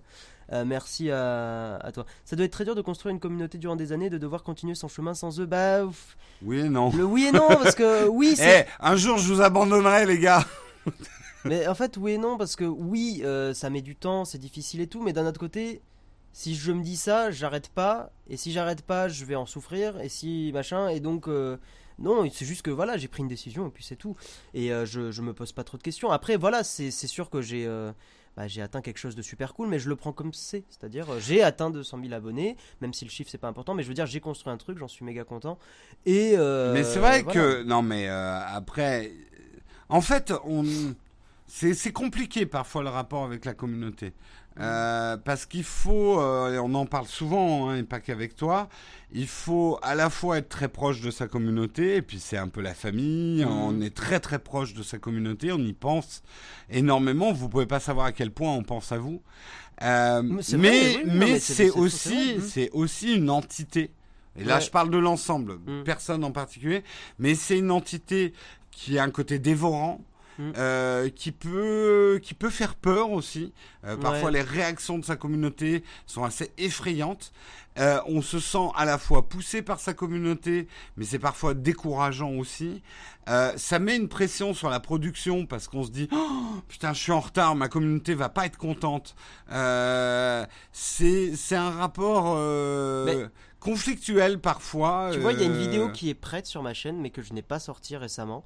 Euh, c'est une vidéo où je parlais encore euh, d'iPhone et tout ça, euh, mais je l'ai pas sortie. Il y a que les patrons qui sont au courant. Mais je Mhm. l'ai pas sortie parce que justement, beaucoup de gens ont trouvé que je faisais trop de vidéos Apple.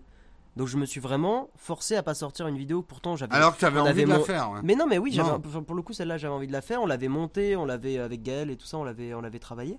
Euh, et je l'ai pas sorti parce que justement, euh, bah, pression de la communauté, pas envie d'avoir euh, plus de pouces rouges qu'avant, plus de gens qui puissent râler. Ouais, ça, ça fout une pression, mais bon, c'est comme ça quoi. C'est, juste que bah, la vie, on change aussi quoi. Tu vois, c'est, euh, on, vit, on vit des périodes quoi. Mais comme Mais en- je, ouais, je, je, je pense que ce qui est important, et on en parlait hier par rapport à Instagram, il est important à un moment dans la carrière d'un youtubeur malgré tout l'attachement qu'on porte à sa Mmh, communauté, de, euh, de mettre des limites. Merci Guillaume Tech pour Ouais, euh, merci. ton, Ça fait plaisir. ton, ton, ton super chat, de mettre des barrières aussi. Euh, moi, je sais que voilà, j'en suis désolé pour ceux qui me le proposent, mais je n'accepte aucune invitation à boire un café et tout ça. Je- Ouais, non, je- on, globalement, peut pas. Et de plus en plus, je dis stop à certains trucs que je faisais parfois avant. Euh, je réponds pas aux mails directement et ce genre de choses parce qu'on est obligé, voilà, de se ménager aussi un territoire pour continuer à s'occuper de sa communauté dans son ensemble. Euh, Il y a un, je sais hein, qu'on s'adresse à vous parfois comme des gens très proches, mais on n'est pas forcément plus proche que ça. Euh, merci euh, Eru. Ouais. pour ton super chat. J'ai vraiment apprécié ton contenu. Je te souhaite sincèrement une belle réussite Bah, dans, ta- merci, dans c'est la gentil. reconversion. Et Chris, pas de souci, tu vois, un commentaire comme ça, ça me, ça me touche pas, je comprends. euh, c'est vrai que j'ai fait beaucoup d'Apple parce que je deviens de plus en plus fan aussi. euh, là où j'étais très Android au début de ma chaîne, mais bien sûr, c'est normal qu'on n'apprécie pas, mais c'est vrai que le, fait qu'il y ait des gens qui soient très agressifs. euh, on a aussi vécu, euh, maintenant bon ça commence à l'eau à couler sous les ponts donc je peux le dire, euh, sur la startup Flair, un des trucs qui a fait que ça n'a pas marché, c'est aussi qu'on a subi du harcèlement, alors pas moi directement, mais un des, une des personnes dans, la, dans la boîte. On a subi du harcèlement très violent pendant plusieurs mois. C'est un truc qui m'a beaucoup affecté alors que ça me touchait pas. Donc voilà. Euh, et c'est des choses qui ont fait que justement euh, j'ai de moins en moins supporté les, les- les commentaires sur Twitter. Même un commentaire à la con qui, euh, tu vois, je postais, ben, je faisais de la sponsor pour Feed par exemple. Ouais. Ouais, et le fait qu'il y ait des gens qui me attaqué. chient dessus de, gratuitement sans avoir même goûté les produits ou sans vraiment s'être renseigné euh, très violemment, c'est vrai que c'est des choses que je tribunal Twitter, ça fait mal. Hein. Ouais, ouais, je suis pas. C'est pour ça que Twitter, j'ai vraiment, vraiment coupé pendant. Ouais. Je crois que pendant trois semaines, j'ai pas ouvert Twitter vraiment. Ou quand je l'ouvrais, je le fermais tout de suite. Bon, moi, honnêtement, ça va pour l'instant, même si j'ai eu quelques backlash sur euh, Twitter, mais globalement, ça va. Hmm. Euh, moi, c'est. En fait, euh, ce que tu parlais de l'influence des commentaires sur la ligne éditoriale. Ouais. Il y a des fois, je regrette d'avoir lu les commentaires de la vidéo précédente. oui, oui. Euh. En fait, je me demande si je vais pas avoir une, un rapport encore plus distant avec les commentaires euh, de mes vidéos pour pouvoir continuer à faire les vidéos que j'ai envie de faire. Comme Mm, tu dis, mm, ça mm. c'est un truc moi qui est, euh, on me met beaucoup la pression pour faire des vidéos dont les gens ont besoin ou qui veulent. Sauf qu'il faut pas toujours Et- donner ce, que les, ce dont les gens ont Et besoin. surtout, je me suis retrouvé certaines se- semaines à faire des vidéos que j'avais pas envie de faire en Y fait. penser le disait bien hein, quand il a fait. C'est un des trucs que j'aime bien chez Y penser. C'est quand il a fait sa série, euh, sa web série là. euh, Alors je sais plus comment elle s'appelle. Mais c'est un truc que personne n'attendait et ça a plu à énormément de gens. Et en fait, il faut aussi savoir faire les vidéos que les gens n'attendent pas. Exactement. Et je trouve que ta vidéo sur le sur l'aspirateur Dyson était une vidéo comme ça. C'est-à-dire, Ouais, c'est ouais. une vidéo qu'on n'attendait pas sur ta chaîne. C'était une vidéo sponsor, donc risquée. Hein, t'as, t'as Ouais, pas ouais, le- non, non, mais justement, c'était le challenge qui m'intéressait. Mm. ouais. J'aime bien prendre des risques, moi. Mais et il y a un truc qui est quand même très important parfois. Vous, je vous avais montré déjà le tableau. J'ai des vidéos qui sont sur le planning. Alors c'est celles que je devrais faire et tout. Mm. Mais vous demanderez à Karina, je débarque un matin, je dis non, on va faire autre chose. Euh, parce que j'ai envie de faire autre chose. Et le plus important, c'est l'enthousiasme que je ressens quand je fais une vidéo, parce que c'est ça que je vous transmets vraiment. En fait. Hmm. Faut embaucher un CM pour gérer le. Oui, mais embaucher, ça coûte cher. Ouais, c'est toujours le, toujours le en problème. fait, il y a un truc dont on euh, je parlais hier, je sais plus avec qui, mais euh, aujourd'hui, youtubeur à un niveau professionnel, si tu Mm. veux faire les choses sérieusement, Mm. c'est un, un métier où il nous faudrait des ressources humaines, on va dire trois ou quatre personnes pour tenir une chaîne un peu sérieuse au-delà de 200 Ouais, 000, au moins 300 deux 000 personnes abonnés. Au moins deux à trois, ouais, Enfin, mais il faudrait au- un- au total, hein, au ouais, total. au total, Hmm. mais qu'on n'a pas l'argent Non, pour embaucher ces personnes-là. ouais. C'est la difficulté aujourd'hui euh, de, de faire du YouTube professionnel. Tu n'as pas d'argent, tu n'as pas suffisamment d'argent et de rentrée Mm, d'argent pour avoir les équipes qu'il faudrait pour faire ça professionnellement Ouais, ouais. en fait.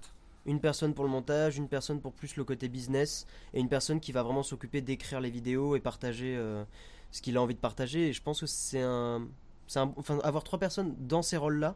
C'est à mon avis le starter kit d'un youtubeur. euh, bon, évidemment, quand t'as la thune, hein, on est d'accord. Euh, mais c'est d'ailleurs, il y a quelqu'un qui demandait des conseils sur YouTube. Un des trucs que je reproche aujourd'hui à YouTube de plus en plus, c'est que c'est un média qui devient très compliqué. Très très compliqué de, de- percer, comme on dit sur YouTube. Euh, à moins de faire du contenu pour enfants, ados et encore, parce que c'est le public le majoritaire, si tu veux faire des contenus un peu travaillés et sérieux, c'est très très très très très difficile aujourd'hui. Et on le voit, même des chaînes qui ont beaucoup d'abonnés font pas du tout leur vue, comme c'était le cas il y a 5-6 ans Ouais, sur YouTube. ouais. Euh, et de toute façon, on va arriver dans des systèmes à la Facebook ou Instagram où il va falloir payer pour que ton contenu soit plus mis en avant. C'est, on va y arriver à un moment Oui, ou à un oui, autre, je pense. parce qu'il y a trop de créateurs, il y a trop de vidéos. Et en fait, on va. Ouais, euh, déprimons. Non, non, mais c'est- ça va évoluer comme ça. Il faut, il faut juste s'adapter. C'est, pas négatif ou positif. Bon, si, en vrai, moi j'aime pas trop, mais c'est pas négatif vraiment ou positif. C'est juste que ça va évoluer comme ça et c'est logique vu que de toute façon Instagram c'est Facebook qui est derrière.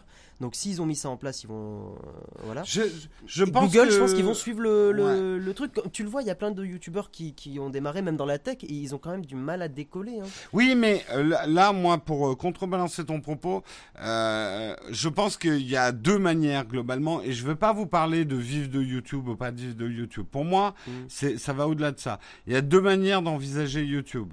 Soit tu le fais pour l'audience et tu veux vivre de la publicité. Soit tu essayes, tu as une approche plus fanzine et tu essayes de vivre avec ta communauté et de créer une communauté qui va te financer. Mais qui est la meilleure solution que Euh, bah, en tout cas, euh, pour contrebalancer l'effet dont tu voilà. parlais. Et moi, Je pense que si tu as une approche, je veux faire un maximum d'audience, un maximum de vie, vivre de la pub, je suis d'accord avec toi. Il va falloir un moment que tu finances. Oui. euh, ton ton en fait tu vas conquérir des parts de marché comme les émissions de télé et faire de la pub pour tes émissions et pour ta chaîne si après tu as une approche plus communauté et plus communautaire et que tu fais appel à des contributeurs tu peux vivre avec des audiences beaucoup plus basses Mm. euh, et avec une communauté qui te soutient. Donc je pense que c'était déjà des tendances il y a trois ans. Je pense que ça va devenir de plus en plus important dans les années à venir. Mais ça, c'est une erreur que moi je pense avoir fait sur la chaîne. C'est justement d'avoir un peu trop misé sur l'audience, euh, ou du moins parce que j'ai eu des vidéos qui ont fait beaucoup beaucoup de vues, et de pas avoir dès le début axé sur la communauté. Mais ça, c'est normal que toi tu l'aies plus anticipé, euh, parce que tu as un peu plus d'expérience même dans la vie. Dans- ça sert d'être un vieux con parfois. Ben ouais, ben ouais, non mais c'est vrai, c'est vrai, c'est vrai, c'est vrai. non, mais euh, mais c'est pas grave, c'est une, des erreurs que j'ai je faites, mais il y a eu plein de trucs positifs aussi. moi ça m'est venu aussi. Mm. Et c'est comme quoi les handicaps sont parfois une chance. Mm. Euh, je- quand je me suis lancé, relancé, on va dire sur YouTube. J'ai regardé ce qui existait euh, sur les chaînes YouTube Tech. Am- américain peut-être un Non, en France, en France. Ouais. Et j'ai dit, Jérôme, tu pars avec un sérieux handicap. Et cet handicap, c'est ton âge. Mm. Tu ne pourras jamais faire des vues comme un Jojol, Jojol Mm. existait à l'époque, Oui. euh, ou même un Steven, etc. Tu ne feras jamais des vues comme eux Mm. parce que il y a une partie des gens qui vont pas te regarder du fait de ton âge. Mm. C'est comme ça. Je les pré- pas, je me bats pas la coulpe en disant ça. C'est un fait. Et c'est là, même si au début c'était encore une pensée embryonnaire et que je l'ai vraiment formalisé après deux ans de chaîne, que moi je mise tout sur ma communauté. Ouais. Euh, mais euh, et du coup, ça me permet effectivement d'être beaucoup plus serein avec une chaîne de taille petite moyenne Oui, oui. euh, que d'autres qui ont la même taille que moi, qui paniquent parce qu'ils n'arrivent pas à grimper plus haut, quoi. Oui, non, on est, on est totalement d'accord. Il est vrai que youtubeur est un métier très peu compris, un peu comme celui de prof. C'est pour ça que je pense qu'aujourd'hui faire du expliquer YouTube à des gens qui ne connaissent pas ce milieu-là, du consulting et tout ça, bon, en influenceur c'est le mot qui est utilisé. je pense que ça peut être super intéressant parce qu'au-delà de l'argent, parce que oui, j'ai envie de voilà de gagner de l'argent pour vivre, euh, j'aime beaucoup l'idée de contribuer et d'expliquer à des gens toutes les ficelles et tous les détails parce que c'est un métier en fait c'est un métier très subtil au final. C'est marrant hein, mais ça fait partie de ces métiers ouais. qui sont très subtils. Euh, et je dis pas ça pour mastiquer je dis ça vraiment parce que c'est un métier qui tu sais comme euh, dans certains milieux ou machin tu vas avoir des codes et ces codes là il faut les respecter. Par exemple tu vois en général un des codes que, que euh, les gens quand ils débutent sur YouTube ils respectent pas c'est dire envoyer un message à des amis sur euh, Twitter en disant hey, est-ce que tu peux me, me tweeter ma vidéo ou machin? En fait c'est des choses qui, qui te mettent mal à l'aise parce que si tu le fais pas tu passes pour un connard et si tu le fais bah tu vas le faire pour tout le monde et Ouais, c'est ce ouais, genre non, de code que, que les Moi, gens y a- ne connaissent pas Hmm. et, euh, et c'est vrai que c'est ça En fait, c'est intéressant le- à expliquer euh, le plus dur, maintenant je, je commence petit à petit à y arriver, je pense que les vacances vont m'aider. J'accumule beaucoup de frustration tous les jours. Moi, c'est aujourd'hui mon Mm. problème. Il y a beaucoup de choses frustrantes. Il y a des gens qui m'appellent, en- euh, qui m'envoient des messages pour que je les aide pour le matos. J'ai Mm, pas le mm, temps de leur mm, répondre. Euh, Il y a des gens qui me demandent des vidéos. J'aurais jamais le temps de les faire. J'ai envie de les faire, mais j'aurais jamais le temps de les faire. Euh, les gens sont beaucoup en demande. Moi, j'aime aider les gens. Sinon, je ferais pas cette chaîne avec Oui, des oui. tutos et tout. J'adore ça. Mais je, et je vous en parle depuis pas mal d'émissions. Je suis perpétuellement en frustration de ne pas apporter aux gens ce qu'ils me demandent. Et, et, et, c'est ce que tu disais, les gens qui me disent ouais, je commence sur YouTube, est-ce que tu peux pas relayer ma vidéo? Je sais que si je le fais, eh ben je vais en avoir encore beaucoup Mhm, plus qui vont me le demander. Euh, même c'est un peu voilà, il y a des gens qui sont dans des situations de handicap qui me demandent de relayer euh, des, des choses. Moi j'ai eu des trucs de, etc. des cagnottes pour des trucs des difficiles. cagnottes et et tout. tout, ça. et euh, tu as envie de le faire parce qu'on est humain, putain de bordel de Oui, merde. oui, mais c'est ça. Mais tu sais que si tu le fais, Mm. on va t'en demander beaucoup plus et tout le temps, et que tu luttes déjà en perpétuel contre une inondation Mm, de mm. communication, et que si tu commences à ouvrir des vannes, tu coules quoi. Tu vois, alors, tu vois, Eric qui dit c'est très dur YouTube, plus de 3 ans que je fais des vidéos et seulement 2400 abonnés, et pourtant je bosse comme un fou. Parce qu'en fait, justement, euh, YouTube est ingrat. YouTube est un milieu ingrat, c'est-à-dire que tu vas vraiment avoir. Et le gras, c'est la vie. Tu peux bosser comme un taré et ne jamais décoller parce que tu as un concept de vidéo qui est très niche, euh, destiné à vraiment une toute petite partie des gens, parce que peut-être tu n'es pas forcément, et c'est pas méchant contre toi, mais parce que peut-être tu n'as pas assez de compétences en marketing, qui sont des compétences qui peuvent être super complexes, euh, ou en communication ou des choses comme ça, mais pourtant tes vidéos, ça enlève pas peut-être toute la qualité et le contenu intéressant que tu vas y mettre dedans. Euh, mais c'est là où, en fait, YouTube aujourd'hui, si tu démarres dans YouTube et que tu veux décoller et que tu veux en faire quelque chose, il faut tellement de compétences, tellement de compétences, ou alors trouver le petit truc qui va faut faire. être à la fois un bon financier, un bon gestionnaire, ouais, mm. un, Un bon, bon market- CM, un bon marketeur. marketeur, un et bon faire vidéaste des bonnes et un bon vidéaste. euh, voilà. Et ça, c'est en général, bah, c'est des équipes de prod hein, qui font des vidéos, qui machin, ou euh, tu sais, quand t'as des, euh, t'as des émissions qui apparaissent soit euh, à la télé ou machin, bah tu vas avoir l'équipe marketing qui va faire les jingles pour que ça passe en pub à la télé, tu vas avoir. T'as des gens pour faire ça. T'as des équipes de 5-10 personnes. Et quand t'es tout seul, on va vraiment aller se faire un repas, on va se faire les- Ah, péter le bide là. Là, on va se faire péter le bide. Hein. là, ça va être. on va prendre le menu maxi au. gastronomique à 100 euros. Euh, salut Jérôme, j'espère que ça va mieux. Oui, oui, après ça va. Voilà, et puis tout ça, euh, tout ça mis à part, il y a aussi des trucs dans ma vie perso euh, que j'ai pas traité et que voilà, je me mets à traiter. Donc, euh, voilà, je vais pas rentrer en détail parce que ça, c'est ma vie privée. Mais, mais voilà, et donc il y a eu plein, plein d'accumulations, ce qui fait qu'aujourd'hui, j'ai, décidé de changer de, de travail à plein temps. Et je précise bien à plein temps parce que je, je pense que je referai des vidéos. Ouais. Mais quand j'aurai de Mais nouveau... sans la pression de te dire, je dois en faire une pour passer mon voilà, métier. et puis euh, quand j'aurai le sentiment d'avoir de nouveau des choses à raconter qui me tiennent à cœur. Parce que faire des tests d'iPhone, j'aime ça, mais ça me tient pas à cœur. C'est la nuance. Mm. Par contre, attention, euh, c'est normal que beaucoup de vidéastes euh, aussi fassent des vidéos qui leur tiennent pas forcément à cœur à 100%, mais derrière ça leur permet de faire des vidéos qui leur tiennent à cœur, etc. etc. Donc faut trouver l'équilibre, et moi sur les derniers mois j'ai trouvé, enfin je l'ai pas assez bien trouvé cet équilibre, et ça m'a affecté, et donc j'ai préféré couper. Mais Et, euh, je euh, jette pas la pierre. On va terminer là-dessus parce que sinon on va. c'est- Ouais, on ouais. a envie, hein, c'est super sympa. Tu reviendras et puis Ouais, on fera. Reviens pour un. on- euh, On une fois tu reviens, on fera un live. On- pour parler de la. la- Bah, un jeudi, peut-être. Hein Un jeudi peut-être. euh, Bah oui, mais c'est réservé aux contributeurs. Mais oui, si Bah, tu viens euh, jeudi, de toute façon, le jeudi contributeur. contribuer. Et ben contribuez et Sur comme ça vous verrez Guillaume. Et on n'a pas dit, peut-être juste je peux euh, dire pourquoi je suis là, parce que. Ah bah oui, oui, oui. Explique oui, pourquoi bah, t'es là. Ouais. Alors, Merci Julos pour le Merci dessert. euh, Julos, ouais. Je suis là parce qu'en ce moment, vous avez peut-être vu sur Insta, je fais beaucoup de photos, euh, mais vraiment, vraiment beaucoup plus. Pour le coup, c'est un truc que je veux garder comme passion. Et j'ai une idée de, de concept, c'est pas non plus révolutionnaire. euh, c'est inspiré d'un gars qui s'appelle Florian Belmonte. Je vous invite à le googler. C'est un, un ami à moi qui fait des, très jolies photos et qui a fait des photos reportages. Euh, photos, ouais, c'est ça. Photos Oh là, reportages. merci beaucoup euh, Augustus pour Ah bah, acheter des chocolats et remonter le moral. Ah là, ça fait plaisir. Merci, Merci, c'est énorme, pour 30 ton euros. chat. Ouais. Et donc l'idée, c'est que j'ai envie de faire des. Regardez Euh, Je sais bien, t'es un Bah escroc. oui, je suis un youtubeur. T'es un Je escroc. suis un escroc. Oui, youtubeur, pas la peine de préciser escroc. Escroc. Et, euh, et donc je vais faire un photo-reportage et je suis en train, là ça fait depuis hier que je prends des photos dans l'atelier de Jérôme et euh, de dégager une dizaine de photos assez sympas, assez jolies. Je les mettrai sur mon Ouais, Insta. Alors désolé, et je hein, t'en passe. pas ma belle coupe de cheveux pour toutes ces photos. parce Mais que tu je as une belle crinière là, c'est bon. Enfin là, je suis ridicule. Mais non. Merci. Et, euh, et donc ces photos seront sur mon Insta et j'en passerai aussi à Jérôme, comme ça il en mettra peut-être à la fin s'il a envie, hein, tu, tu sais bien. Je te passerai Je les pas, tu payes? Je suis une raclure, je suis un youtubeur. Le mec qui fait des photos et qui paye pour que... Pour que je te. Bah attends, euh, non mais attends, je te fais de la pub, Guillaume, Non, mais, euh, euh, bordel. moi, ma notoriété, euh, Ta quand même. notoriété. Ouais, quand même. Donc voilà, donc euh, il y aura un, photo-reportage sur, euh, sur Nowtech. Alors c'est mon premier, donc je suis vraiment en train de dans les balbutiements, mais, euh, mais c'est un truc qui me fait kiffer, et puis euh, voilà. Mm. Voilà, voilà. Je, moi, je voudrais d'abord deux choses. On demande beaucoup de nouvelles, effectivement, de Gaël qui travaillait avec oui, toi. non, non, Gaël est en pleine. euh, il va continuer de faire du montage. Euh, Gaël, c'est trop marrant parce qu'il a, il a fait un, un master en électronique. Genre, Ouais. co- Moi, j'ai fait en informatique, voilà. Et en fait, euh, ça lui plaisait pas du tout. Euh, il a terminé parce qu'il l'a eu, mais ça lui plaisait pas. Et il a dit, euh, bah, le montage, j'adore. Donc, il continue là-dedans. Et il va potentiellement travailler avec des gros youtubeurs. Alors, il y a rien de sûr pour l'instant, mais, a priori, il a, posté une sorte de vidéo de présentation et tout ça. Il a envie de travailler avec des, des, des gros youtubeurs pour faire du montage et tout ça. Voilà, donc Comme non, quoi- non, il s'est il s'est Non mais reconverti. c'est enfin, très euh, intéressant parce que j'en discutais l'autre jour.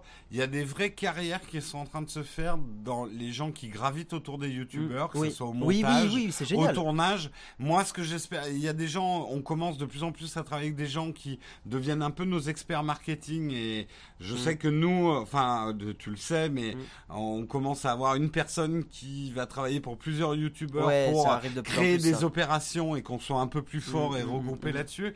Donc, il y a des, pro- on est en train de créer de l'emploi. Et moi, c'est ce qui m'excite le plus dans Ouais. YouTube et ce qui, dans mes jours de découragement, parce que j'en ai, euh, m'aide quand même à continuer. C'est que je me dis, on est en train de créer un vrai secteur d'activité Mm. autour de l'audiovisuel français.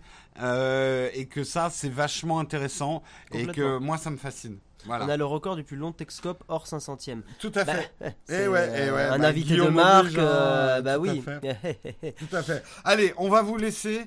Euh, toi, tu veux faire de la compta chez les youtubeurs? Écoute, ADAD famille. si c'est pas une vanne, mot. si c'est pas si une c'est vanne, pas une vanne ouais. et que tu es vraiment un expert comptable, parce que c'est compliqué hein, la compta avec les youtubeurs, parce qu'on a des sources de revenus qui rentrent pas dans les cases comptables. Je te le dis. Euh, mais si tu veux justement te créer une spécialité, euh, etc., c'était une blague, ok. Bon, en tout cas, si un expert, c'est l'espoir, c'est l'espoir, un expert comptable qui nous comprendra un C'est ça. Euh, Ah, pauvre Jérôme. ouais. Mais Vous êtes dur avec lui quand même. euh. ouais, mais ils sont, tu sais. Après, t'as pas arrêté de dire euh, allez-y, tapez-moi euh, pendant tout le. Mais oui, tu sais, j'ai un petit côté. Ma... Il faut Oui, avoir, faut un petit côté Ouais, maso ouais, hein, pour, quand pour même, être sur YouTube, ouais. Pour être sur YouTube. Ah ouais, non, mais complètement. Donc, non, j'aime bien qu'on me tape dessus. Tapez-moi. Mais oui. Ah oui. Ah oui. Sur ce, euh, et ces bonnes paroles, on vous laisse. Ouais, bisous à tous. C'est Marion qui vous retrouvera euh, demain matin. L'émission sera beaucoup moins longue. Désolé, Oui. hein, j'ai traîné ce matin, mais il y avait des sujets où je suis parti dans les graviers. Et puis après, on avait Guillaume, donc il fallait qu'on en profite. tout à fait. On vous souhaite une excellente journée et euh, et puis et puis voilà. Eh bien, à la jeudi. prochaine. Moi, je vous retrouve jeudi. Ouais. Ciao tout le Et monde. puis moi, je vous retrouve un jour. voilà. Suivez sur Guillaume. Non mais tu sur disparais Insta. pas. Non, je tu vas graviter dans le secteur. De, tu seras Complètement. Et puis euh, la porte est toujours ouverte. D'ailleurs, ferme-la parce qu'il fait froid. Euh, elle est nulle cette vanne. Mais euh, mais euh, voilà. Tu non, veux, non, je reste sur Twitter, tu, tu surtout sur Insta. Tu veux venir euh, comparer des smartphones avec moi parce que ça te Ah, manque. mais ah, je vais t'embêter. T'es Hein. toujours le bienvenu Ah, sur mais la on fait chaîne. une vidéo quand tu Et veux, en tu le plus, sais, je te hein. payerai pas, donc tu pourras pas dire que c'est ton métier. J'ai trouvé le bon filon. Putain, c'est pas con La ça. la bonne street cred. Et ouais. Eh ouais, ex-youtubeur, euh, il est objectif. Ex-youtubeur, non, tu, Objectif. je te paye pas. Je te- Ah Ah bah. bah, non. Attends, c'est pour toi. Sinon, tu vas en refaire ton métier, Guillaume. Non, bah non, quand mais même. ouais, non, Faudrait mais voilà. Hein Ouais. on vous aime, mais nous aussi, on vous aime. Encore Et je m'en fous des majuscules pour dire ça, pas de caps. pas de caps. Ah non, mais Samuel était intraitable, mais c'est pour ça que j'aime Samuel. Mais il a raison. Il a raison. Ciao les gens Allez, ciao tout le monde.